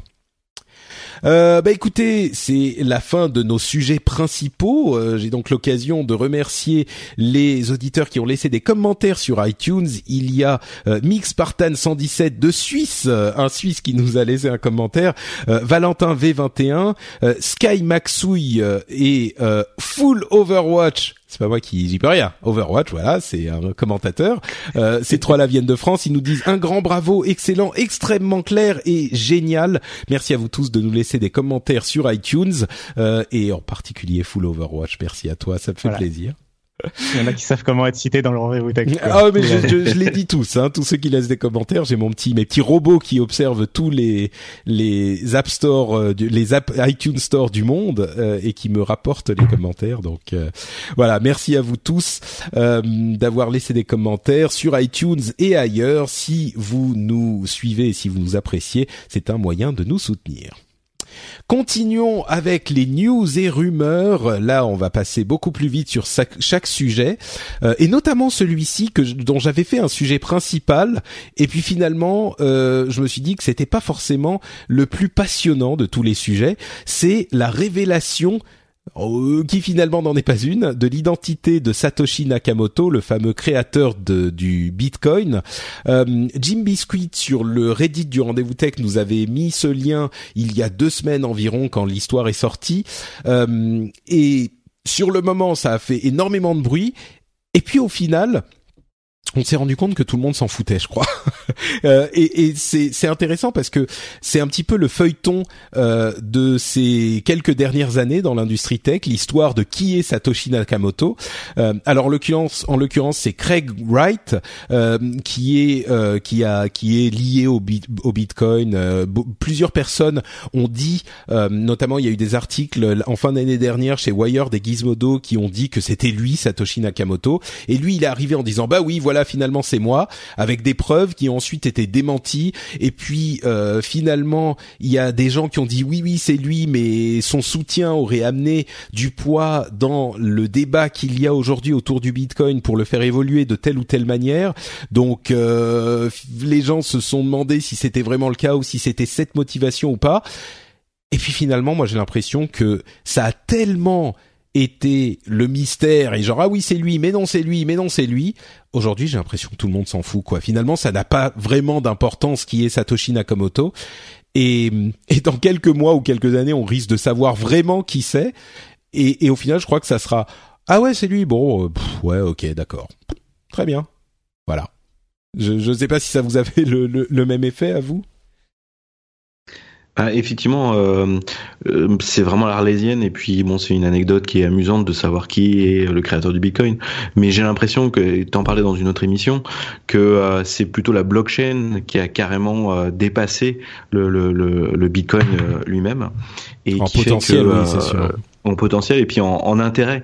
Et du coup, j'ai l'impression que les gens se, se désintéressent du, du sujet parce qu'ils se désintéressent aussi un petit peu de Bitcoin en lui-même c'est sûr qu'il y a beaucoup moins de d'excitation autour du Bitcoin. Il existe toujours, il continue à évoluer, mais euh, moins qu'il y a quelques années. Et puis tout le monde a migré vers le, enfin tout le monde. Non, il y a beaucoup de gens qui s'intéressent au blockchain, qui finalement euh, de ces deux technologies qui, qui sont si intimement liées, euh, peut-être que le blockchain euh, ou la blockchain a, a, plus de, de potentiel, mais ça veut pas dire que le Bitcoin est, est en train de disparaître. Hein, pas du tout. C'est juste que bon, c'est devenu un petit peu plus plan-plan. Et puis même si le Bitcoin continue à évoluer, euh, le créateur du Bitcoin finalement, euh, peut-être parce qu'il y a eu tellement de, révélations incroyables qui sont avérées fausses, et puis peut-être parce que oui, effectivement, on s'en fout, mais en pratique, bah, ok, on s'en fout.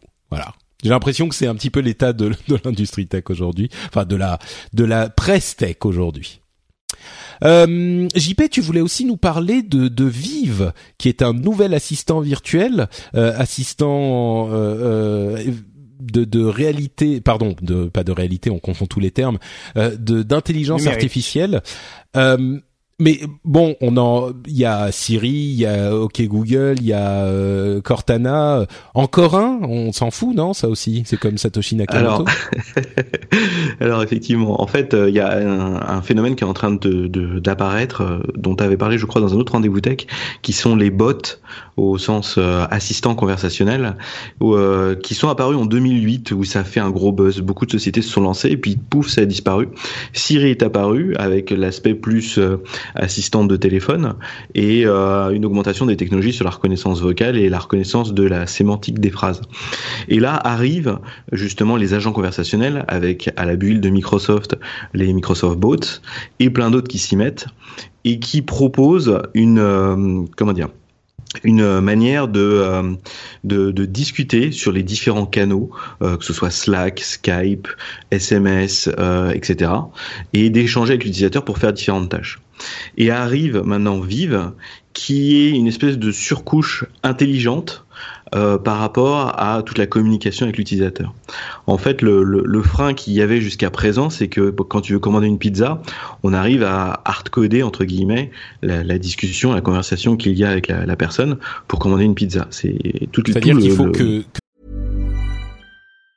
There's never been a faster or easier way to start your weight loss journey than with PlushCare. PlushCare accepts most insurance plans and gives you online access to board-certified physicians who can prescribe FDA-approved weight loss medications like Wigovi and Zepbound for those who qualify. Take charge of your health and speak with a board-certified physician about a weight loss plan that's right for you. Get started today at plushcare.com slash weight loss. That's plushcare.com slash weight loss. plushcare.com slash weight loss. Hiring for your small business? If you're not looking for professionals on LinkedIn, you're looking in the wrong place. That's like looking for your car keys in a fish tank. LinkedIn helps you hire professionals you can't find anywhere else, even those who aren't actively searching for a new job but might be open to the perfect role. In a given month, over 70% of LinkedIn users don't even visit other leading job sites. So start looking in the right place. With LinkedIn, you can hire professionals like a professional. Post your free job on linkedin.com slash spoken today. Que spécifiquement l'assistant virtuel qui va recevoir ta, ta commande, euh, pas ta commande mais ta demande, ta, ta phrase, sache reconnaître spécifiquement que tu veux une pizza. C'est ça que tu veux dire? Et Exactement. Et Donc quand, quand euh, il faut qu'il reconnaisse problème... tout, euh, bah, il faut que spécifiquement tu mettes dans son sa base de données euh, chaque truc qu'il doit reconnaître. Il faut que tu y aies pensé et, et ça limite les possibilités. Exactement. Et c'est tout le problème qu'il y a dans le smart home, dans euh, Siri et, tous les autres assistants, c'est qu'à chaque fois qu'il y a une fonctionnalité qui est, qui est, disponible, en fait, elle a été hard-codée et, et euh, pensée pour euh, pour échanger avec l'utilisateur. Et là, Vive arrive avec une espèce d'intelligence où euh, ils sont capables non seulement de faire de la sémantique sur les phrases, donc comprendre le sens des mots en fonction de, de ce que dit la personne, mais en plus essayer d'aller euh, creuser le sujet pour les sujets génériques. Et donc, il montre l'exemple d'un utilisateur qui veut commander des, fleurs, pour la fête des mères. Et l'assistant va euh, directement comprendre dans sa phrase que euh, c'est à telle date, avec tel moment, tel budget, tel type de fleurs, et rapidement proposer une solution. Et en fait, c'est euh, le, sujet des bots. Ça se Vive permet de faire des choses très intelligentes, et c'est un sujet à surveiller parce que le sujet des bots est en train d'arriver comme un nouveau canal de communication à côté du canal du mobile, dans le sens où euh, les gens sont en situation de mobilité, ils veulent avoir une réponse rapide, et euh, le bot est capable de faire, de répondre à des questions complexes de manière ultra simple et intuitive. Et, et grâce à des choses comme Vive, l'échange avec le bot, ça se fait en deux trois échanges. Euh, je veux commander des fleurs, voilà, je te propose ça. Ok, j'achète et on n'en parle plus.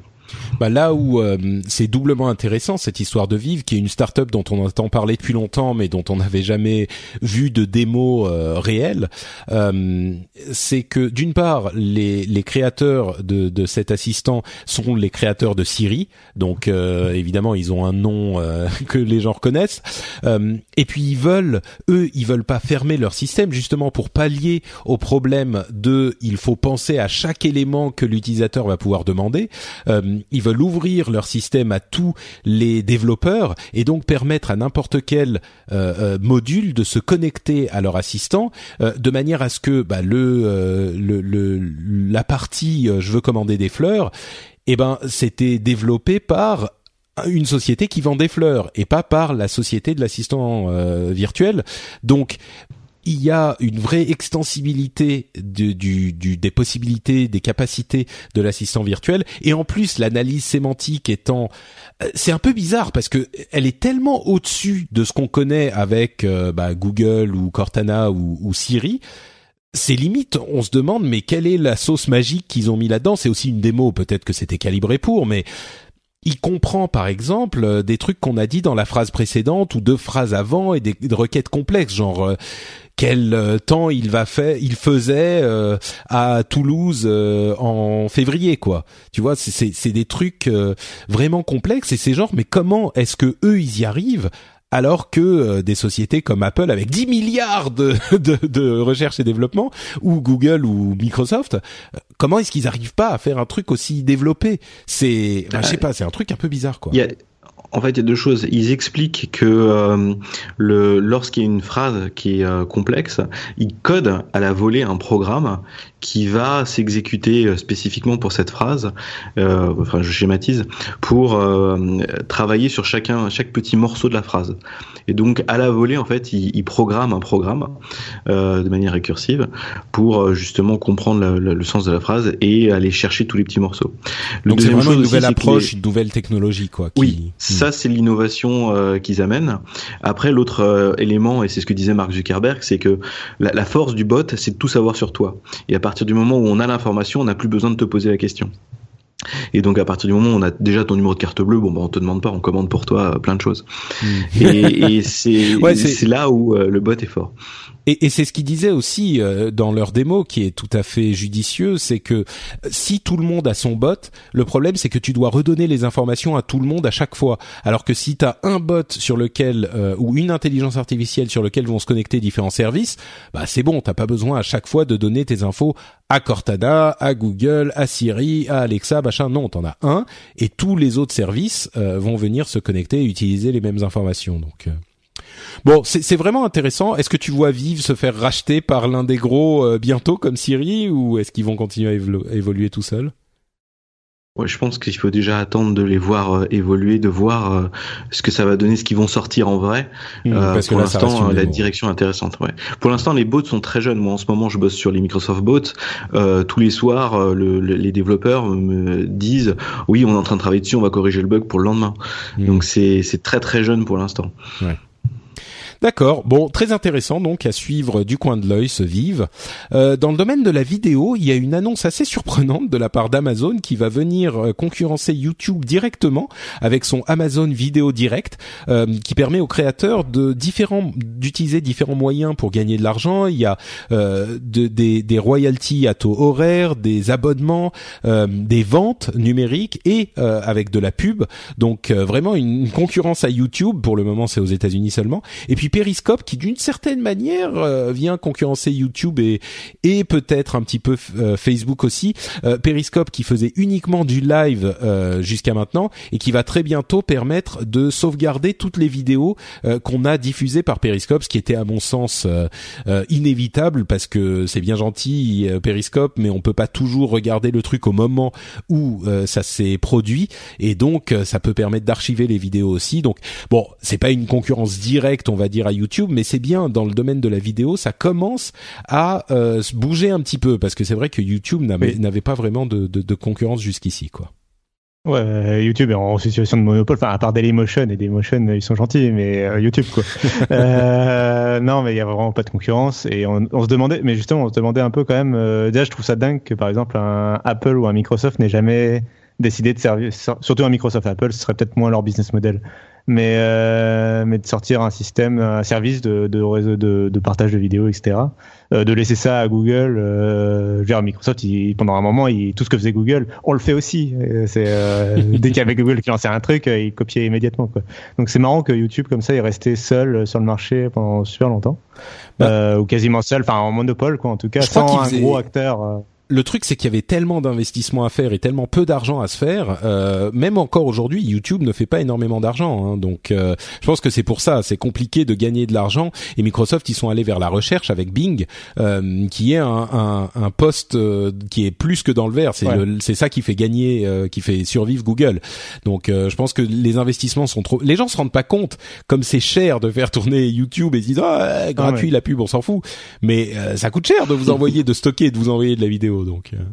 là, ça y est, il commence un peu à être rentable du côté de YouTube et maintenant, après, ils font, il me semble qu'ils font quand même pas mal d'argent avec, mais ça a pris euh, 15 ans. Quoi. Hmm. Euh, ouais, pour Periscope, après, c'est très intéressant parce que, enfin, je m'y on s'attendait quand même à ce qu'ils augmentent la durée. Euh, là, ce sera permanent, mais euh, déjà, ne serait-ce que plus que 24 heures. Enfin, 24 heures, c'était vraiment très très court quand même pour pouvoir regarder le replay d'un live. Quoi. Mm. et puis peut-être euh, que ça poussera euh, les gens à faire des événements, euh, pas juste j'ai mon téléphone et je te et je filme, je me filme en train Plus de faire la cuisine quoi. Ouais, c'est ça, genre des peut-être je sais pas l'Eurovision au hasard qui était sur YouTube euh, cette année. Moi je pensais à je pensais à le 3 moi tu vois. Par oui peut-être ouais. Bah il y a par exemple Activision Blizzard va streamer un tournoi de d'e-sport sur sur Facebook dans dans quelques semaines. Donc euh, peut-être que ce genre de choses peut bon peut-être pas sur euh, Periscope, mais pourquoi pas finalement, pourquoi pas. Euh, il y, a, y, a, aussi, enfin juste pour compléter. Euh, Amazon, c'est les maîtres de l'infrastructure et donc c'est bien que justement ils proposent une infrastructure vidéo. Je pense que le front, c'est cet aspect monétisation, mais euh, ce qu'ils ont en tête derrière, c'est le fait que bah, la vidéo arrive partout, la vidéo 360 arrive partout, et euh, le fait qu'il y a de plus en plus d'algorithmes sur tout ce qui est reconnaissance d'objets visuels, etc., qui commencent à s'appliquer à la vidéo. Et le problème qu'il y a quand tu veux faire de la reconnaissance visuelle, par exemple, c'est qu'il faut uploader la vidéo pour pouvoir ensuite faire un traitement dessus. Et bien évidemment, une vidéo c'est très lourd, donc c'est très compliqué à faire. Si la vidéo est déjà présente sur un cloud, naturellement, tu vas utiliser tous les services autour euh, euh, sur ce même cloud. Et donc, le positionnement d'Amazon, je pense, c'est aussi pour ce genre de sujet. Mmh. si j'étais. Euh, si, si, si, tout à fait. Euh, bon, continuons avec Uber et le télé télétravail qui n'ont aucun rapport, mais c'est simplement pour euh, signaler peut-être une orientation euh, dans les réflexions qui s'opèrent en France. Euh, il y a un article sur Slate qui était très intéressant sur l'ubérisation de la banlieue parisienne, euh, qui explique comment il y a une partie de la jeunesse au chômage des banlieues qui s'est ruée sur Uber en fait pour pouvoir commencer à travailler là où il y avait, enfin il y a des taux de chômage, on le sait, dans certaines banlieues qui sont particulièrement catastrophique, en particulier chez les jeunes. Et le problème, c'est que on n'a jamais réussi à enrayer, euh, malgré quels que soient les gouvernements qui se sont attaqués au problème euh, de droite ou de gauche. Hein, c'est même pas le, le, une question de, de politique. Euh, ils ont jamais vraiment réussi à enrayer le problème. Et, et Uber a, euh, ah, c'est pas qu'ils l'ont enrayé, hein, il y a, il y a disons qu'il y a, euh, lisez l'article, vous comprendrez un petit peu plus, mais il y a vraiment une influence euh, claire d'Uber sur le chômage dans les banlieues. Euh, et, et c'est vraiment euh, intrigant. Et il y a deux choses, c'est pas pour ça que j'en parle, mais deux choses qui me poussent à en parler peut-être au niveau politique, c'est intéressant de voir que en donnant des outils, euh, le problème peut contribuer. Enfin, on peut contribuer au, au, à la résolution du problème avec des outils comme ça. Peut-être un petit peu plus de de, de liberté d'entreprendre. Euh, c'est vrai que l'entreprise est toujours quelque chose de compliqué euh, à, à, approcher en France. On a une relation très compliquée avec. En même temps, euh, il y a beaucoup de critiques qui sont euh, faites à l'égard d'Uber parce que euh, oui, ça crée du travail, mais ça crée du travail que certains qualifient de de précaire. Euh, de précaire.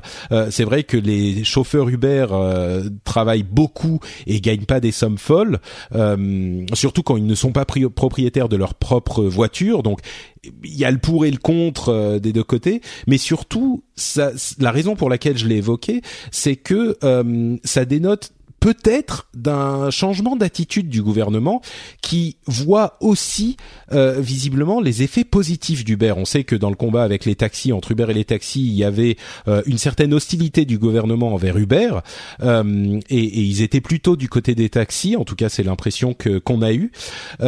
et là, il y a vraiment une réalisation du fait que oui, ça pose des problèmes, oui, ça ça disrupte, ça ça euh, vient mettre un coup de pied dans la fourmilière d'une industrie existante et ça crée euh, des problèmes pour cette industrie.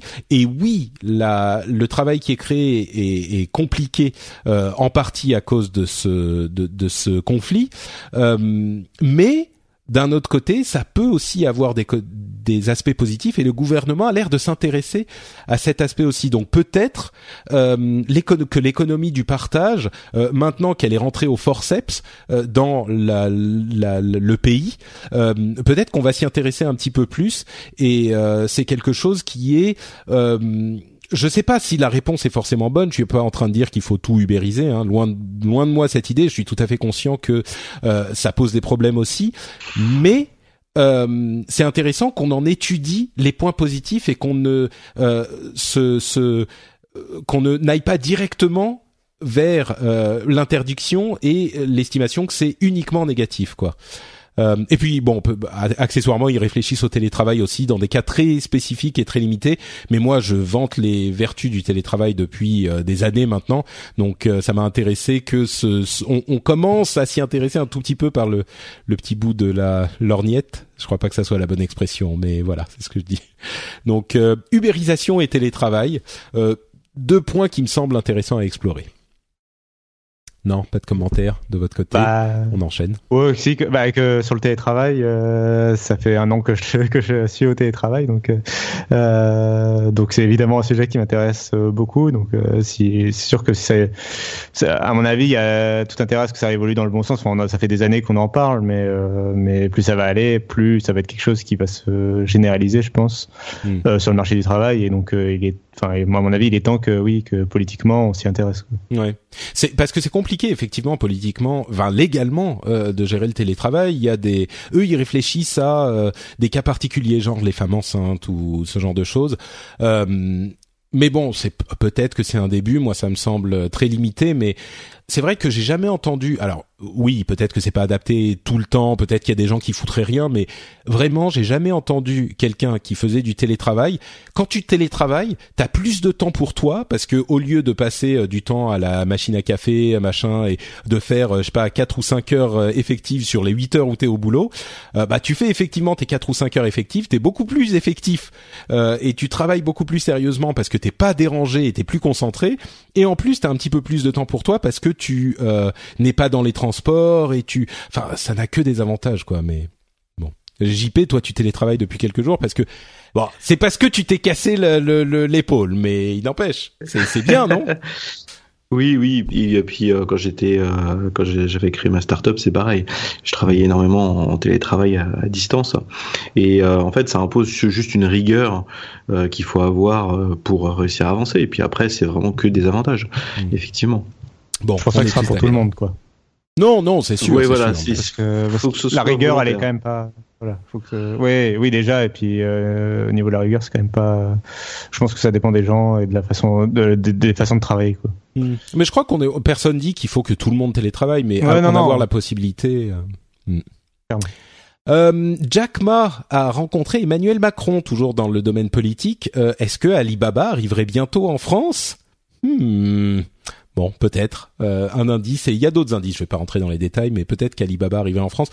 Euh, peut-être pas juste avec Alibaba euh, en France spécifiquement pour qu'on achète depuis Alibaba, mais peut-être aussi pour mettre des produits plus facilement sur Alibaba quand on est en France. Mais bon, on verra. D'ailleurs, t'as acheté ton ton Mi sur Alibaba, non, Cassim c'est ça, sur AliExpress, oui, mais c'est le même, enfin, c'est le même groupe. Hein. Euh, c'est le marché au particulier. Il me semble qu'Alibaba c'est du marché de gros, si je ne me trompe pas. Ouais. Euh, enfin non, Alibaba c'est le euh, groupe, euh, c'est énorme et ils font plein de trucs. Oui, mais ouais, mais il y a un site Alibaba aussi. Mm. Il me semble que c'est que de la vente en gros. Euh, oui, donc j'ai acheté, oui, j'ai acheté mon Xiaomi, c'est comme ça qu'on prononce normalement. Xiaomi voilà, tu vas y arriver mieux que moi. Oui, non, mais j'essaye. Euh... Ma prononciation chinoise est pas excellente, mais je crois que c'est ça. Je crois que c'est Xiaomi, je crois donc mon Redmi 3 euh, que j'ai acheté sur euh, oui sur AliExpress euh, que ça a mis euh, deux semaines à arriver que j'ai dû annuler une commande etc mais euh, c'était une voilà, c'était une expérience que j'avais envie de, de faire parce que justement on parle de plus en plus d'Alibaba et de AliExpress que que c'est encore comme le bon coin. Il y a des gens de ma famille qui ont commencé à commander sur AliExpress avant moi alors que c'est moi le monsieur technologie et tout ça donc je devrais être au courant avant eux ce genre de choses. Et alors il est bien ce beaucoup AliExpress euh, ah bah, il est très. Alors, euh, une fois qu'on il y a quelques trucs à connaître, mais oui, pour moi, c'est très bien. C'est euh, d'une part, enfin, mais il y a deux choses que je retiens, c'est le fait que les boutiques sont toutes. c'est un peu à la façon Price Minister ou eBay, c'est-à-dire qu'on évalue les boutiques. C'est vraiment, c'est comme le marketplace d'Amazon. Hein. C'est pas, c'est pas un site auquel on achète directement. C'est que des vendeurs qui vendent. C'est des boutiques, quoi, créées par des professionnels. Et, euh, et, donc ces boutiques sont évaluées donc en fonction des avis, euh, bon, tu choisis sur la bonne boutique quoi. Et euh, l'autre chose qui est, que j'ai retenu, c'est le fait que l'argent euh, que je trouvais assez intéressant, c'est le fait qu'on paye en fait quand on a la commande, c'est tout de suite facturé, mais que le vendeur, la boutique, ne reçoit pas l'argent, c'est euh, AliExpress qui la reçoit. Et, et en, comme ça, pendant ce temps-là, alors déjà d'une part, ça sécurise le transfert, ça fait que tu es obligé de recevoir le produit avant de, avant que le vendeur soit payé, et dans, et dans l'autre sens, le vendeur peut envoyer le produit en sachant que l'acheteur a déjà été facturé. Et, euh, et pour AliExpress, bien sûr, ça permet de faire euh, tourner l'argent. Euh, enfin, dans, dans, le, ça leur donne une, une trésorerie euh, dans, bien sûr, dans le laps de temps. Moi, je parlais plutôt du, du Redmi pour savoir si si oui, les pardon. oui, oui, très bien. Bah, téléphone à 150 euros en métal qui tient. Je le débranche le vendredi et je peux le recharger que le lundi matin. Je, je suis très content. Quoi. Je voulais un téléphone très autonome et et euh, je suis très content. Euh, il coûte 150 euros, un écran à haute définition, euh, un lecteur d'empreintes. donc, enfin, c'est vraiment très étonnant de voir ce que maintenant on est capable de faire. c'est du moyen de gamme pour ce prix-là ou carrément haut de gamme? Parce que ce que tu décris, ça a l'air assez incroyable quand même. Non, non, c'est de l'entrée de gamme. Le Redmi, c'est vraiment le téléphone. Non, au niveau du prix, mais je veux dire pour le. Ah, pour les, bah, la puissance, la performance, quoi dans la gamme, c'est vraiment entrée de gamme. Euh, au niveau de la performance, quand même, le processeur interne, euh, c'est pas ce qui se fait de mieux. Euh, il y a des téléphones, il y a des téléphones qui sont dans les 250 euros, qui sont le, qui sont aussi bien que nos Galaxy S6 ou S7 européens ou, ou mmh. américains. mais mais non là c'est vraiment un téléphone quand même d'entrée de gamme l'appareil photo est pas tu vois est pas top etc le processeur est pas forcément optimum mais il y a quand même 32 Go de stockage 3 Go de RAM ah non il est voilà. Et, non, c'est un bon. En France, euh, il serait facilement. C'est au niveau d'un Nexus, tu vois. C'est le bon moyen de gamme. Euh... Enfin, le Nexus à 300 euros, je veux dire. Euh, ce serait un bon moyen de gamme en France, quoi. Intéressant, intéressant. Bon bah AliExpress, euh, Cédric justement, on parle beaucoup de Cédric, de Cédric Ingrand aujourd'hui. Il en avait parlé il y a quelques mois, euh, je m'en souviens. Oui, et, et, et, donc c'est bah, à, à, partir de votre conversation que j'ai eu envie de, de tester quand même l'aventure. c'est le paradis de l'électronique. Ouais. Toi, tu t'en sers pour acheter des, des, petits morceaux de trucs, euh, JP bah, je m'en sers pour acheter euh, plein de petites choses parce que en fait en, en France, enfin il y a autant de, de vendeurs d'électronique en, Chine que de boulangeries en France. Donc euh, chaque chacun se met à faire sa petite boutique sur Alibaba ou AliExpress et à essayer de vendre deux trois produits qui sont conçus le soir au fond du garage ou à l'usine du coin. Et, euh, et, du coup, les prix sont très bas, sont très intéressants. Et euh, on a une variété de, de, de, matériel. On peut même faire ajuster le matériel euh, si jamais on veut du spécifique. Et donc, c'est assez intéressant. Après, le, le seul énorme défaut qu'il y a de AliExpress et d'Alibaba, c'est que dès qu'on commande sans frais de port en général, ben ça part par un cargo qui est en train de détruire la planète pour nous livrer chez nous.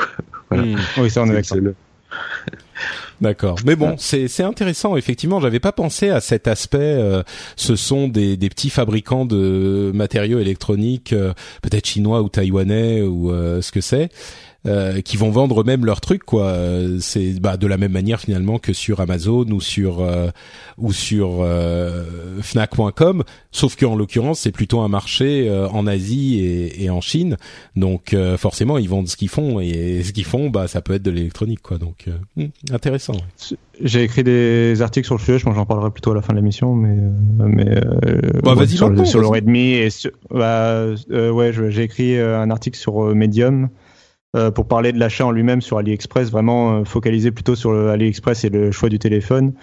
Et euh, je suis en train de préparer un autre euh, article pour le sur le téléphone en lui-même, sur un test plus construit du téléphone, de parce que c'est aussi euh, ce qui est intéressant avec les téléphones Redmi, c'est aussi le la, la surcouche logicielle euh, MIUI euh, qui est euh, qui est une version dérivée d'Android qui a pas forcément le Play Mm. Store etc donc il y a des trucs à savoir enfin quand tu le reçois le téléphone il est en chinois etc faut installer toi-même une version européenne euh, globalisée etc Enfin, Ah oui, effectivement, c'est bon euh, à savoir. ouais. Si je vois des gens qui s'étaient précipités sur AliExpress, euh, qui avaient le doigt sur le sur le, la souris pour cliquer sur acheter, et là tout d'un coup c'est ah ah ok bon pour en savoir Voilà. plus euh, allez trouver notre Cassim sur Twitter euh, et il vous indiquera où sont ses articles sur Medium sur les su- sur ces sujets. Euh, bon, euh, toujours dans le domaine politique, il semblerait que l'Union européenne soit en train de se mettre d'accord sur un roaming du contenu en ligne euh, avec Netflix, Canal+, euh, tous ces trucs comme ça. Donc c'est le début peut-être d'accord pour un marché européen euh, de, du contenu en ligne qu'on appelle de nos voeux tous autant qu'on est. Il y a Blocktel qui va devenir actif le 1er juin et si vous ne savez pas ce que c'est Block, Blocktel, B-L-O-C-T-E-L, E vous allez me remercier de vous en avoir parlé parce que c'est la liste unifiée des euh, numéros de téléphone euh, qui n'acceptent pas de recevoir des coups de fil marketing. Et je ne sais pas ce qui s'est passé depuis six mois, un an, mais ça a été tellement euh, incroyablement augmenté, enfin ça a tellement augmenté ces derniers temps. Euh, J'espère que ça va euh, effectivement être euh, efficace parce que il y en a tellement depuis quelque temps que, enfin c'est devenu infernal. J'en ai un, deux, trois par jour quoi. Je sais pas pour vous, mais euh, c'est insupportable. SFR Ouais, bah c'est exactement quand j'étais chez SFR, mais c'est vraiment SFR, ils en ont plus que les autres? Donc, Euh, je sais pas, moi. Ok, d'accord. Euh, depuis que je suis chez Free Mobile, j'ai plus d'appels. Euh, Quand j'étais chez SFR, c'était euh, une fois par jour. Mais vous êtes sûr, vous voulez pas la fibre euh, 30 mégas ah oui, non, à la limite, moi c'est pas cela dont je parle. Moi c'est plus euh, les trucs ça t'appelle et puis tu dois rappeler et ça te dit bonjour. Vous avez Oui, un aussi, message oui. truc. euh, Oui, oui. c'est Euh, infernal. où, ça. ça, où tu décroches et ça raccroche tout de suite. Voilà, Enfin, exactement. Ouais, ouais. Ouais. Alors j'ai découvert l'autre bout, c'est que euh, en fait en faisant les Microsoft Bots, tu peux te brancher à des choses comme les SMS ou les, euh, les lignes téléphoniques, et tu as des services comme Twilio qui te proposent d'avoir un numéro de téléphone français euh, pour faire ce genre de choses. Alors au moment où tu crées ton numéro de téléphone français, on te dit attention, euh, on veut avoir ton nom et ton adresse parce que euh, si jamais tu spams, c'est pas bien. Euh, mais tu le fais en trois clics et après tu automatises sans problème. Donc si tu as une série de numéros de téléphone, tu peux faire ce que tu veux. Ouais, d'accord. Et donc euh, ce genre de truc, bah quand ils se font bannir parce qu'ils abusent du système, Ils vont créer un, un, tout voilà. de suite. Arrgh, Ça m'énerve. Euh, L'Union européenne pourrait annoncer une amende de 3 milliards de dollars euh, pour les, la- les pratiques monopolistiques de Google sur euh, sa recherche sur les, les, le shopping et même peut-être les cartes. Euh, C'est une enquête de 7 ans qui est en train de se terminer sur le monopole euh, de la recherche de Google. Bon, voilà, Euh, on va voir ce qui va se passer. C'est, c'est, en fait, ce que je dis à chaque fois, c'est évidemment qu'il faut pas abuser d'une situation de monopole, en particulier sur ce genre de choses, euh, sur bon, sur la recherche de Google. J'ai pas vraiment l'impression qu'ils aient euh, présenté leur service de manière tellement euh, prédominante par rapport au service des autres. Il y avait les pubs, oui, mais j'ai pas l'impression qu'ils présentaient genre, euh, je sais pas, euh, Google, enfin les, les services de Google plus que les autres. Mais bon, peut-être. Il y a les, en même temps, il y a les, les, le, le truc. euh, si, si tu recherches un lieu, t'as la carte euh, sur Google Maps qui apparaît immédiatement, ce genre de truc. Mais c'est tellement pratique, c'est tellement pratique. Bah, tu dis ça parce que tu utilises les services de Google. C'est un peu ça. Ouais. Je, je, pense que si j'étais responsable de Here Maps, tu vois, sur euh, sur chez, chez Nokia euh, à l'époque, si j'essayais de faire de créer un concurrent à Google Maps, je serais pas aussi prompt à apprécier l'aspect pratique de Google Maps. Euh, Intel a annoncé qu'ils se retiraient du marché des, des mobiles. Euh, en fait, ils annulent leur ligne euh, Atom et c'était la ligne de processeurs basse consommation qu'ils développaient depuis des années, des années. Ils essayaient de se battre pour arriver sur le marché des mobiles depuis des années. Et ils ont jamais réussi. Et ben là, ils euh, ils abandonnent enfin, ils laissent tomber. ce qui est marrant, c'est que le casque Hololens de Microsoft utilise des processeurs Atom. Bon, je suis sûr qu'ils réussiront à trouver des processeurs Intel qui marcheront. Hein. Ils, les commanderont euh, spécialement à Intel, mais. Oui, euh, d'autant que normalement, c'est pas exactement les mêmes processeurs. En fait, il y a deux, enfin, il y a deux types d'atomes, quoi. Voilà, ce que Intel abandonne, c'est vraiment les processeurs pour smartphone avec la 4G, etc. Euh, les processeurs Atom pour tablette, c'est moins. A priori, c'est pas forcément sûr qu'ils abandonnent ça euh, parce qu'ils sont très. Enfin, ça cartonne. Toutes les tablettes deux en un sous Windows ont un processeur Intel Atom, donc. Donc, euh, toutes les box même. Toutes les box, etc. Enfin, y a, sur le, le Atom haut de gamme euh, pour machin fixe ou tablette, etc. Le truc qui est pas pour les smartphones, euh, lui, euh, a priori, est là pour rester. Euh, c'est pas forcément sûr qu'ils gardent la marque Atom, mais. Hmm. Ils avaient d'ailleurs pendant un moment, c'était dans des, des ordinateurs même faible consommation, les Atomes, c'est des, des ultra. Oui, oui, oui. Justement, c'est de ça dont je parle. Oui, c'est les, les, atomes les plus qui consomment le plus en fait, euh, hmm. même si ça reste des trucs euh, très basse consommation. C'est ça, ouais. Et puis il y a Skylake. Euh, pardon, il y, a, y a Skylake qui arrive avec 4 ans de R&D, qui aussi a drastiquement réduit la consommation. Donc euh, c'est aussi très intéressant et donc peut-être c'est un choix de rationaliser les choses. Hmm, ouais. Ils, ils se concentrent sur ce qu'ils font de mieux en fait. Euh, il semblerait que Windows 10 soit installé sur 300 000 euh, appareils actifs et, oui, oui, oui. euh, pardon, 300 000. le lapsus. ça, c'est le chiffre de Windows Phone. C'est ça, oui, oui, c'est ça. J'ai confondu ça, me, forcément. Euh, 300 millions d'appareils actifs, ce qui est assez impressionnant. Euh, les mises à jour gratuites se terminent le 29 juillet, donc n'oubliez pas de mettre à jour euh, si vous voulez mettre à jour. Hein. Euh, c'était, ça sera le 29 juillet. Bon, 300 millions, c'est c'est beaucoup, c'est impressionnant. C'est moi, moi, ça me paraît pas mal, mais euh, je sais pas, Cassim, toi qui as plus de d'infos, de contexte sur le sujet. C'est bien, non 300 millions? Euh, c'est bien et c'est pas bien à la fois. Alors en soi, c'est génial hein, d'avoir 300 millions. Rendez-vous compte, il est sorti il y, a, que 8 mois ou un truc comme ça. Donc euh, c'est quand même euh, énorme de réussir à basculer 300 millions de ton parc d'un coup sur la, dernière version. Hein. puis ça leur fait beaucoup de profit du côté de Bing, etc. donc ça c'est le point positif. D'autant qu'ils sont en avance aussi parce qu'ils ont toujours leur objectif. Dans maintenant c'est dans les deux ans d'atteindre un milliard d'appareils actifs. Euh, donc là, ils sont encore en avance sur cet objectif-là. Euh, le problème, c'est quand même que euh, la courbe, enfin la croissance commence un peu à ralentir, à battre de l'aile un petit peu, et que logiquement, c'est dans les premiers mois de ta commercialisation que tu fais le plus de ventes, que tu fais le, que c'est là où le plus grand nombre de personnes basculent sur ton nouveau système, etc. après, ça se ralentit et ça prend son cap de croisière. Et et du coup, euh, du coup, c'est pas forcément, ouais, hmm. c'est pas forcément si positif que ça sur le milliard. Euh, D'autant que si la mise à jour, donc euh, quand tu disais la mise à jour gratuite euh, qui se termine en juillet, c'est le fait, c'est la mise à jour pour les gens qui sont sous Windows 7 ou Windows 8, le fait de gratuitement passer à Windows 10. Hein. C'est pas genre Windows 10 qui devient payant. Ah oui, non, non, bien sûr, pardon. Tout ça. Hmm. Non, mais il y a toujours dans l'esprit des, gens, des fois, souvent. voilà, donc c'est ça qui devient payant a priori. Euh, et donc, euh, bon, on verra avec cette fin de mise à jour gratuite, on verra si euh, s'il y a toujours cette croissance grâce au renouvellement des machines. après, c'est aussi une bonne nouvelle pour les gens qui détestent la mise à jour gratuite vers Windows 10, c'est-à-dire qu'à partir de juillet, normalement, il doit y avoir l'outil de publicité devrait disparaître, le, la pop-up qui, qui arrivait sur, quand on était sous Windows 7 ou Windows 8, qui te forçait la main quasiment ou presque, enfin ou totalement à, passer à Windows 10 en disant T'es sûr que tu vas passer à Windows 10 T'es sûr? T'es sûr? T'es sûr?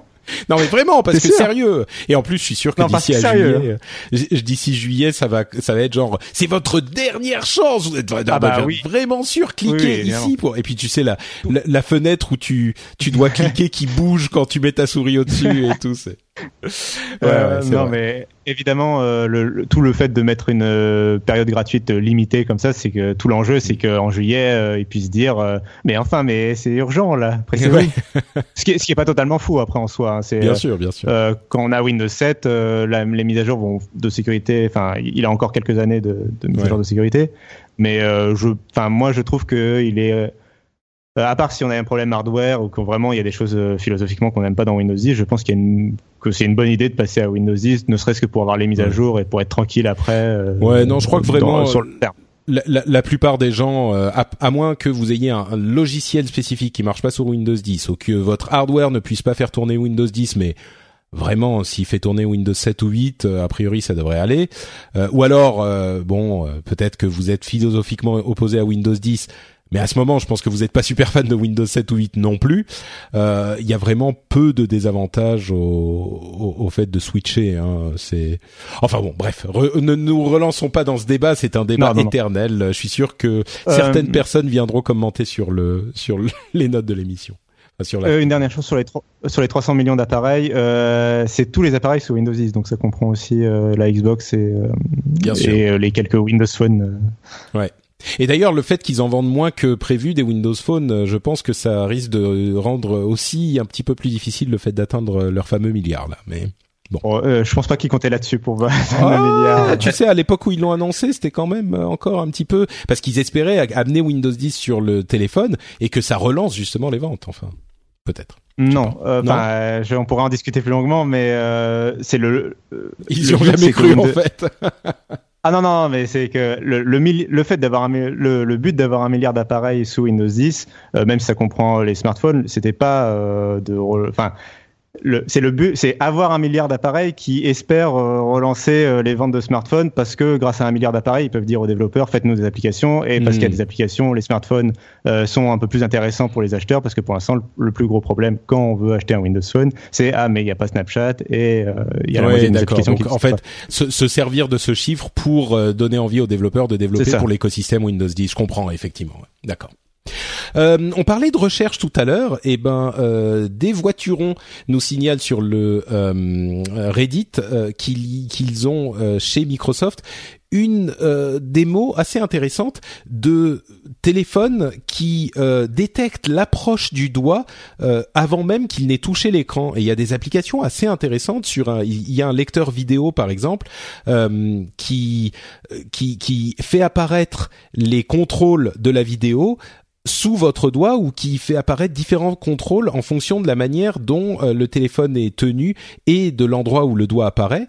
Euh, il y a aussi une autre vidéo, je l'ai pas mise dans les notes de l'émission, mais il y a une vidéo où il montre la un, une montre euh, qui détecte non seulement quand on touche la montre, mais aussi quand on touche la peau qui est euh, à côté de la montre. Genre, ça peut euh, devenir un, votre peau devient un outil de contrôle de votre montre et évidemment c'est pratique parce que la montre, euh, bah, on n'a pas beaucoup d'espace dessus et puis quand on met le doigt dessus, ça couvre tout l'écran. Donc bon, c'est de la recherche, c'est vraiment au domaine de, dans le domaine de la recherche, pas fondamentale, mais de la recherche technologique. Donc c'est pas vraiment utilisable demain, mais j'ai trouvé ça très intéressant comme technologie, quoi. Je sais pas si vous avez vu les vidéos, mais. Bah, vas-y. Bah, en fait, j'ai j'ai euh, j'ai vu un article qui disait que ça allait révolutionner un petit peu aussi la manière de concevoir les interfaces parce que c'est une nouvelle manière de d'interagir euh, avec ces interfaces. Je crois qu'on appelle ça haptique. Euh, et, et j'ai vu ça aussi sur les vêtements où les vêtements de plus en plus intègrent des, des circuits qui fait que quand tu les touches, ça permet de, de faire des commandes directement aux appareils. Donc ouais, ça pourrait. Euh, mais bon, c'est aussi le genre de truc où c'est marrant, c'est intéressant, mais attendons de voir sur un produit fini. Moi, c'est plutôt mon, mon attitude sur ce genre de truc. Bien sûr. Euh, alors déjà, euh, justement, c'est Nokia avait travaillé sur la même, le même type de technologie avant d'être acheté, enfin Nokia mobile avant d'être acheté par Microsoft, et ils avaient travaillé sur un smartphone, et finalement le smartphone n'est jamais sorti justement parce que ça posait des problèmes d'interaction et parce que les développeurs avaient a priori du mal à, à, créer des applications justement qui réfléchissaient avec ce, ce nouveau mmh, paradigme. D'accord. Euh, après, là, c'est vraiment, comme tu disais, c'est un projet de Microsoft Research. Il faut savoir qu'à la base, même si là, les deux sont en train de fortement se rapprocher, Microsoft Research, c'est vraiment une entité à part de Microsoft. Et justement, après, euh, historiquement, les projets de recherche n'avaient euh, pas forcément pour but de finir dans des projets finis. Euh, souvent, c'était des projets de recherche fondamentale, en particulier dans le domaine des IHM où Microsoft est assez important. Enfin, ils font beaucoup de recherches dans le, dans le, dans le domaine des interactions. Donc, ils sont assez connus des, des chercheurs en, université, etc. Hmm. IHM, pour préciser, c'est ces interactions en ah. machine, hein, pour voilà, c'est toutes les interfaces.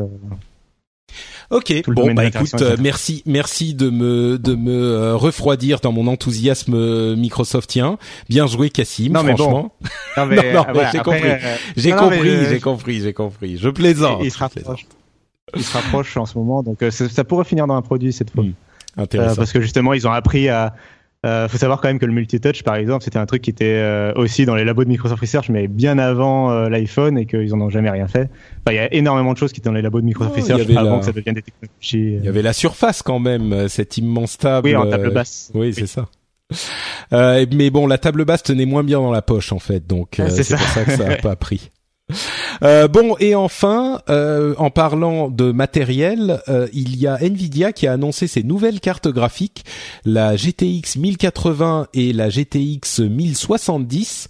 La GTX 1080 sera en vente le 27 juillet, pardon, le 27 mai pour à peu près 600 dollars. On parle en, en, dollars américains.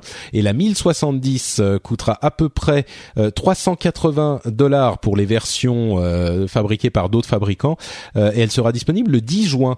Alors la raison pour laquelle je voulais en parler, je parle pas souvent de cartes graphiques parce que c'est spécifiquement, c'est des utilisations spécifiques, on va dire, c'est beaucoup pour les joueurs. Ouais, bah, nous, nous ça nous passionne, mais euh, c'est vraiment intéressant parce que ces deux cartes sont plus puissantes que la carte la plus puissante qui existe aujourd'hui chez Nvidia, qui s'appelle la Titan X, la Titan X, qui coûte environ 1000 euh, dollars. Euh, et donc ces deux cartes sont plus puissantes que celle-ci. Elles ont aussi des fonctions qui facilitent l'affichage en réalité virtuelle. Euh, et l'autre chose, c'est que ils ont généralement pour habitude marketing de sortir d'abord leur version haut de gamme, qui coûtait donc effectivement 600-700 dollars en, série X80, et plusieurs mois plus tard, la série X70 qui était à peu près leur milieu de gamme.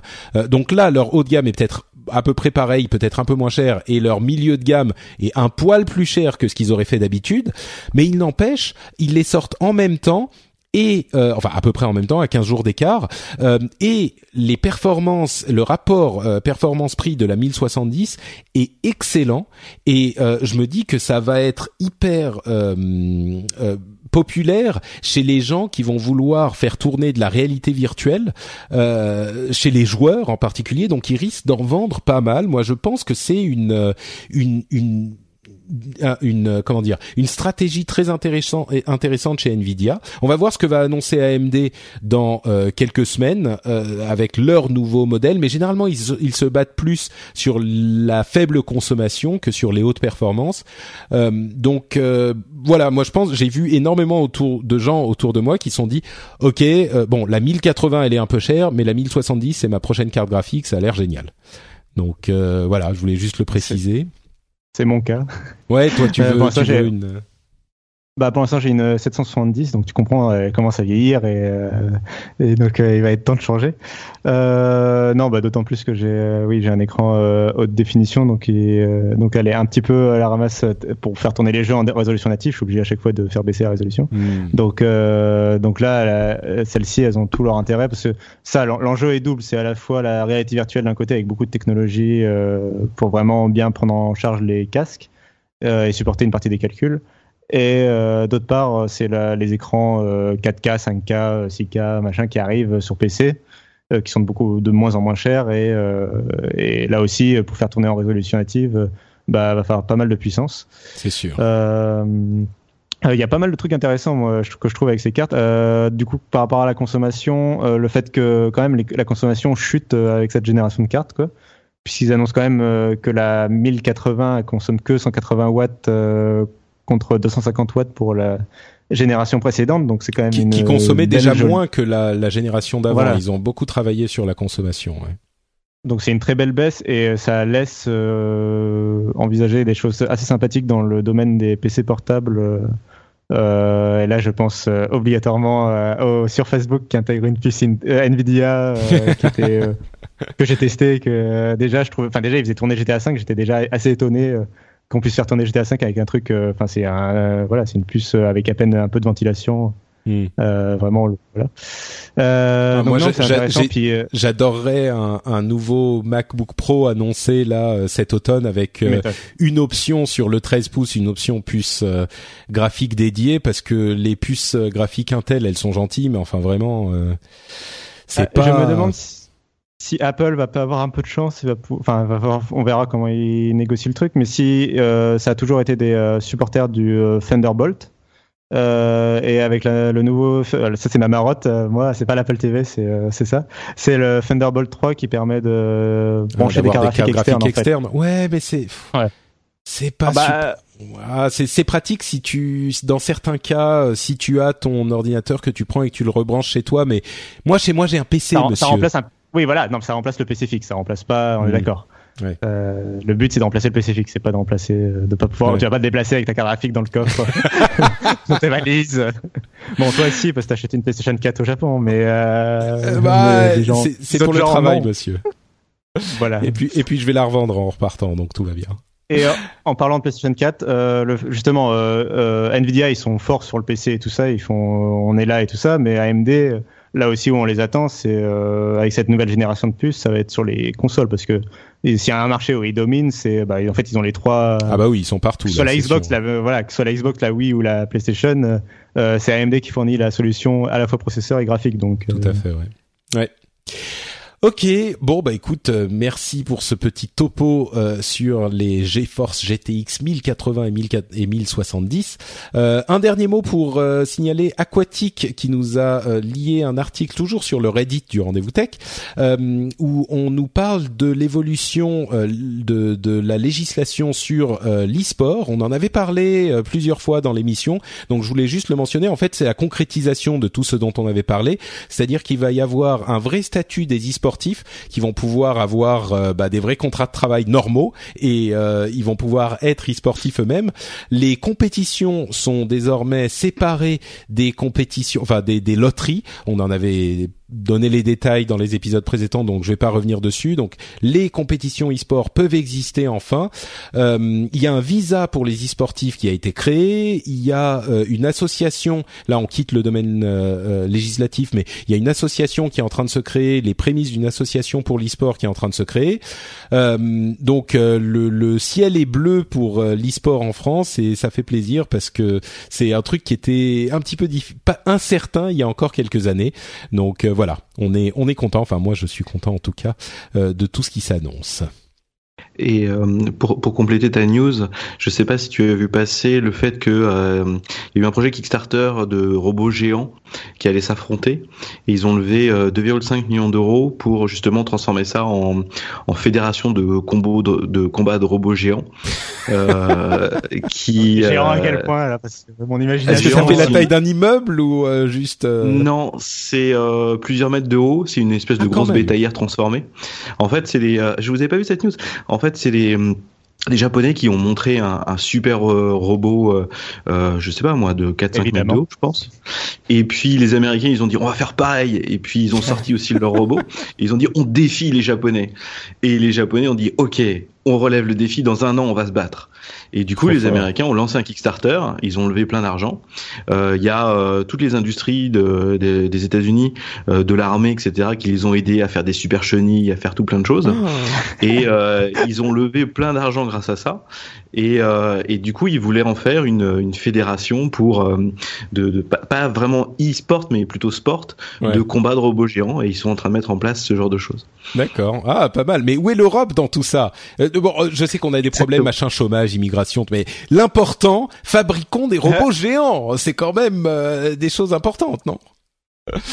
Bon, Voilà. très drôle, très drôle. Bon, c'est- et ça arrive quand alors ce combat? Euh, L'année s'écoule quand? Est écoulé quand? Eh ben, je pense que le, le combat entre le, les Américains et les Japonais doit se faire cette année, fin d'année, je pense, Mmh, parce que le Kickstarter était l'année dernière. Et puis après, ils vont essayer de d'organiser ça de manière à. C'est un petit peu comme les, les, les courses de drones. Euh, ils sont en train d'essayer de nor- normaliser ça et de de- de- d'industrialiser ça. Très bien. Très, bah, intéressant, écoute, euh, très intéressant oui. les nouveaux sports comme ça qui.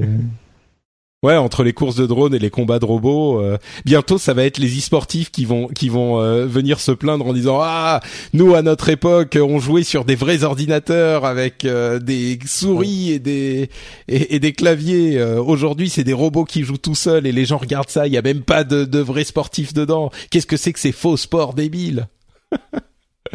Bon, ok, je me barre tout seul. C'est signe qu'il est temps de terminer l'émission, chers amis. Euh, Je vais donc vous demander euh, à tous les deux de nous dire où on peut vous retrouver et retrouver vos péripéties sur Internet. Commençons par euh, Cassim, tiens. Euh, du coup, euh, bah là, je voulais parler un peu justement de, de Medium. Euh, j'ai- lancé quelques articles euh, sur la plateforme. C'est une plateforme de blogging un peu euh, où voilà, tu peux écrire des articles publiés. euh, Un peu poète c'est- genre les articles sérieux euh, qui sont chez chez Medium. Quand t'es quand t'es publié chez Medium, en fait, tu sais que c'est quelque chose de plutôt euh, plutôt de qualité, quoi. C'est sur ça qu'ils se battent, en fait. Ouais. euh, bon, moi c'est surtout parce que c'est joli et que c'est blanc, il n'y a pas de pub et que voilà. bah, ça, joue, hein, ça Euh, joue dans le dans, le- dans le truc, en fait. Oui, oui, bien sûr. Euh, non mais voilà, je sais pas si mes articles sont très euh, sérieux et très euh, poète poète, mais euh, euh, donc où j'y parle du, de l'achat du donc du Redmi sur AliExpress, mais aussi où je parle de Overwatch, euh, euh, ce petit jeu euh, peut-être que tu as mentionné une ou deux fois dans tes émissions. Juste une ou deux Euh, fois. oui. Voilà. Euh, où euh, notamment je parle. Euh, euh, alors je parle vraiment du jeu en lui-même, mais je parle aussi un petit peu du fait que j'ai joué avant euh, pendant quand même assez longtemps Team Fortress 2. euh, j'ai plusieurs centaines d'heures de jeu dessus. Et donc où je compare un petit peu les deux jeux avant de vraiment parler que d'Overwatch, mais parce Ouais, qu'il J'ai lu même- l'article d'ailleurs très très bien, j'ai apprécié. Parce qu'il y a quand même des, il y a quand même des similarités qu'on peut pas nier euh, entre les deux jeux, mais euh, Ah. Overwatch, euh, voilà, euh, je, c'est pas pour rien si je l'ai précommandé et que je l'attends euh, comme une drogue. euh, que- Avec impatience. encore une semaine, encore une semaine, encore une semaine. euh, voilà. Et en attendant, je regarde chaque jour le Reddit euh, pour des nouvelles vidéos du jeu, parce que les gens, euh, mystérieusement, euh, continuent de publier des vidéos du jeu alors que le jeu euh, n'est plus- n'est Ouais. plus jouable en bêta Bah, depuis une semaine. Il y a la, la vidéo, euh, le le- l'animation euh, de Genji et Hanzo qui arrive là dans dans quelques Oui, heures. aujourd'hui. Euh, aujourd'hui, Oui, oui, oui. c'est ça. Donc euh, ce soir, le- elle est publiée. C'est des petits films animés qui expliquent l'histoire du jeu en fait pour ceux qui connaissent Une pas. autre similarité de- euh, avec Team Fortress 2. C'est ça, mais qui sont de grande qualité donc. euh. Et où on peut trouver ces articles alors? On te suit sur Ouais, Twitter, alors, on te demande ou- euh, sur Twitter, je les publie bien sûr. Sur le Slack euh, du rendez-vous tech, évidemment. Oui, ah, ça pour Euh, ceux qui je ont accès, les patrons. Euh, et sinon, euh, sur euh, medium.com slash arrobase Cassim. Très bien, euh, qui est- super. Et sinon, je suis aussi sur, life, sur lifestyle.fr et sur frawin.com quand même. Bien sûr, Les gens qui me payent tout ça. Voilà. Donc, euh, bah, ah, suivez notre Cassim sur Twitter, ça sera plus simple et vous aurez accès à tout. Euh, JP, toi, qu'est-ce que tu fais en ce moment? Eh ben, vous pouvez me retrouver sur Twitter sur JP Ancos ou sinon sur mon site sur ancos.net. Euh, j'ai des articles que j'ai pas tellement publiés mais qui vont euh, apparaître bientôt. En ce moment, je travaille sur un déconnecté qu'on va essayer d'industrialiser avec des amis, euh, sur un module pour Sarah qui reconnaît ce que vous avez dans les mains, reconnaissance d'objets, avec derrière bah, les API de Microsoft ou de Google qui me permettent de faire ça très très bien. Et puis un article sur les agents conversationnels qui est aussi en cours de, de test et de rédaction. Super, donc tout ça, c'est sur encos.net. Magnifique. Et, donc- oui, pardon juste, euh, je vais me faire tuer si je le dis pas. euh, si, le sujet de la Google I.O. par hasard vous intéresserait, euh, il y a un petit site français qui s'appelle frandroid.com qui va probablement en parler. Bien sûr, bien sûr. Frandroid.com pour tous les détails sur la Google I.O. Évidemment, on voudrait pas que qu'il arrive des choses malheureuses à Cassim. Donc, allez voir par là-bas si ça vous intéresse. Et donc, comme je le disais, sur encause.net pour les articles de JP. Et tout est sur at JP Les liens vers les Twitter sont dans les notes de l'émission. Vous retrouverez aussi dans les notes de l'émission mon Twitter qui est NotePatrick, mais aussi NotePatrick sur Facebook et bien sûr FrenchSpin.fr pour cette émission si vous voulez venir commenter et si vous voulez euh, trouver d'autres émissions, c'est possible aussi, comme par exemple le rendez-vous jeu.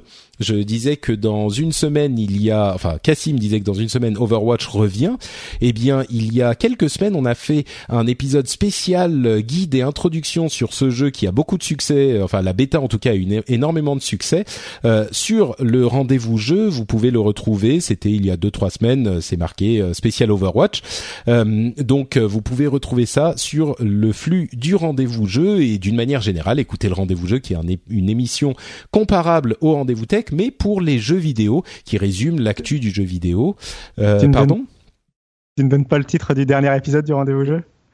Euh, je ne me souviens même plus. Qu'est-ce que j'ai fait un jeu de mots débile Ah oui, euh, vers l'infini et qu'au-delà pour euh, Call of Duty Infinite Warfare. J'étais très fier de ce. Entre toucher et couler, qui était mon mon jeu de mots sur le dernier rendez-vous tech, et vers l'infini et qu'au-delà sur le rendez-vous jeu, je crois que j'ai développé une Jérôme Kainbonite, Kainbornite aiguë et que je suis victime de jeux de mots lamentables dans mes émissions il va falloir que je fasse quelque chose.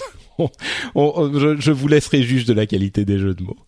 Euh, bon bref, donc vous pouvez retrouver tout ça sur frenchspin.fr et bien sûr, si vous souhaitez soutenir l'émission, le rendez-vous tech euh, est disponible sur Patreon, sur patreon.com/slash rdvtech. On monte encore un petit peu vers le palier qui nous permettrait de payer les co-animateurs. Euh, ces dernières semaines, on a continué à monter un petit peu. On est au-dessus. là, en ce moment, on est au-dessus de euh, euh, 2300 dollars. Donc euh, bon, voilà, vous connaissez le le topo. Si vous appréciez cette émission, si elle vous informe, si elle vous amuse, euh, pensez peut-être à aller faire un tour sur euh, patreon.com/rdvtech et à contribuer à l'émission. Ça prend deux minutes et ça fait hyper plaisir à moi et je suis sûr à vous aussi. Tous les patrons, tous les patriotes m'assurent que ils se sentent mieux depuis qu'ils sont patriotes du rendez-vous tech, n'est-ce pas, Cassim? Voilà, et on le dit de notre plein gré, promis. Nous sommes très très heureux. Oui, j'ai aimé la monotonie de ton du ton euh, que, que, que, tu as pris, très très bien. Non mais ne serait-ce que pour votre carte bleue. Ouais. ouais. ne serait-ce que, pour le... Euh, si ça passe pas. Si ça passe pas, oui, JP, oui, pour expliquer, euh, parfois ça passe pas au moment du paiement, donc vous recevez un petit message et il faut réactiver la, la carte bleue. Mais oui, pardon, Cassim? Euh, ne serait-ce que pour l'accès au Slack quand même, qui est un endroit euh, fantastique où euh, ah. bah, on parle de tout et de rien et que qui est vraiment très, enfin c'est vraiment très intéressant. On a une petite communauté maintenant. ne serait-ce que bah tu vois pour jouer à Overwatch, on s'est retrouvé par le Slack finalement. Euh, ça s'est organisé un peu rapidement, voilà, donc c'était sympa. Ouais, c'est vrai. D'ailleurs, bon, pour ceux qui veulent euh, aller au niveau où ils ont accès au Slack, qui est 3 dollars, euh, évidemment, vous êtes les bienvenus. Mais il y a des gens aussi qui ont accès et qui ne le fréquentent pas forcément. Rejoignez-nous, c'est vraiment super sympa. moi, c'est le truc que je sur lequel je passe du temps maintenant avec Twitter. C'est Twitter et le Slack. Et vraiment, on a une petite communauté très sympa dans le dans, dans le Slack. On a différents channels pour parler de différentes choses. Et donc, c'est accessible à, certains des patriotes. Donc, euh, bref, voilà, c'est euh, c'est toujours sympa que vous soyez euh, contributeur ou pas. vous savez que c'est la grande communauté du rendez-vous tech et de French Spin et qu'on est toujours content de se retrouver, comme c'est le cas dans cette émission et comme ça sera le cas dans la prochaine qui arrivera dans deux semaines. c'est le troisième épisode du mois de mai, donc je ferai peut-être un truc un petit peu spécial, un petit, un petit peu différent. On verra. Je vous remercie en tout cas de nous avoir écoutés et je vous donne rendez-vous dans deux semaines. Ciao à tous. Ciao.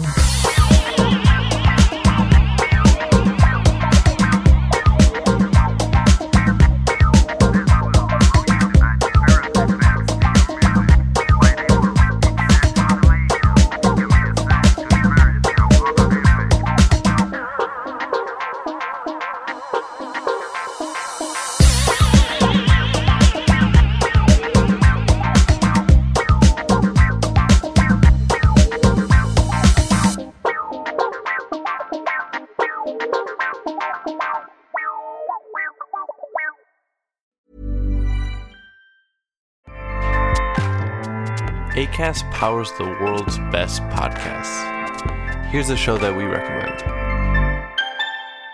Hi, I'm Jesse Cruikshank. Jesse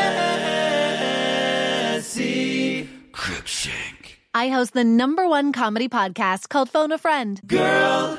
Let's phone a friend. Not only do I break down the biggest stories in pop culture with guests like Dan Levy and members of InSync, I do it with my own personal boy band singing jingles throughout. Because it's my show. It's your show, girl. New episodes of Phone a Friend Yeah. drop Thursdays wherever you get your podcasts. So work it, girl. Yeah, work it. Okay, that's enough. ACAST helps creators launch, grow, and monetize their podcasts everywhere. ACAST.com.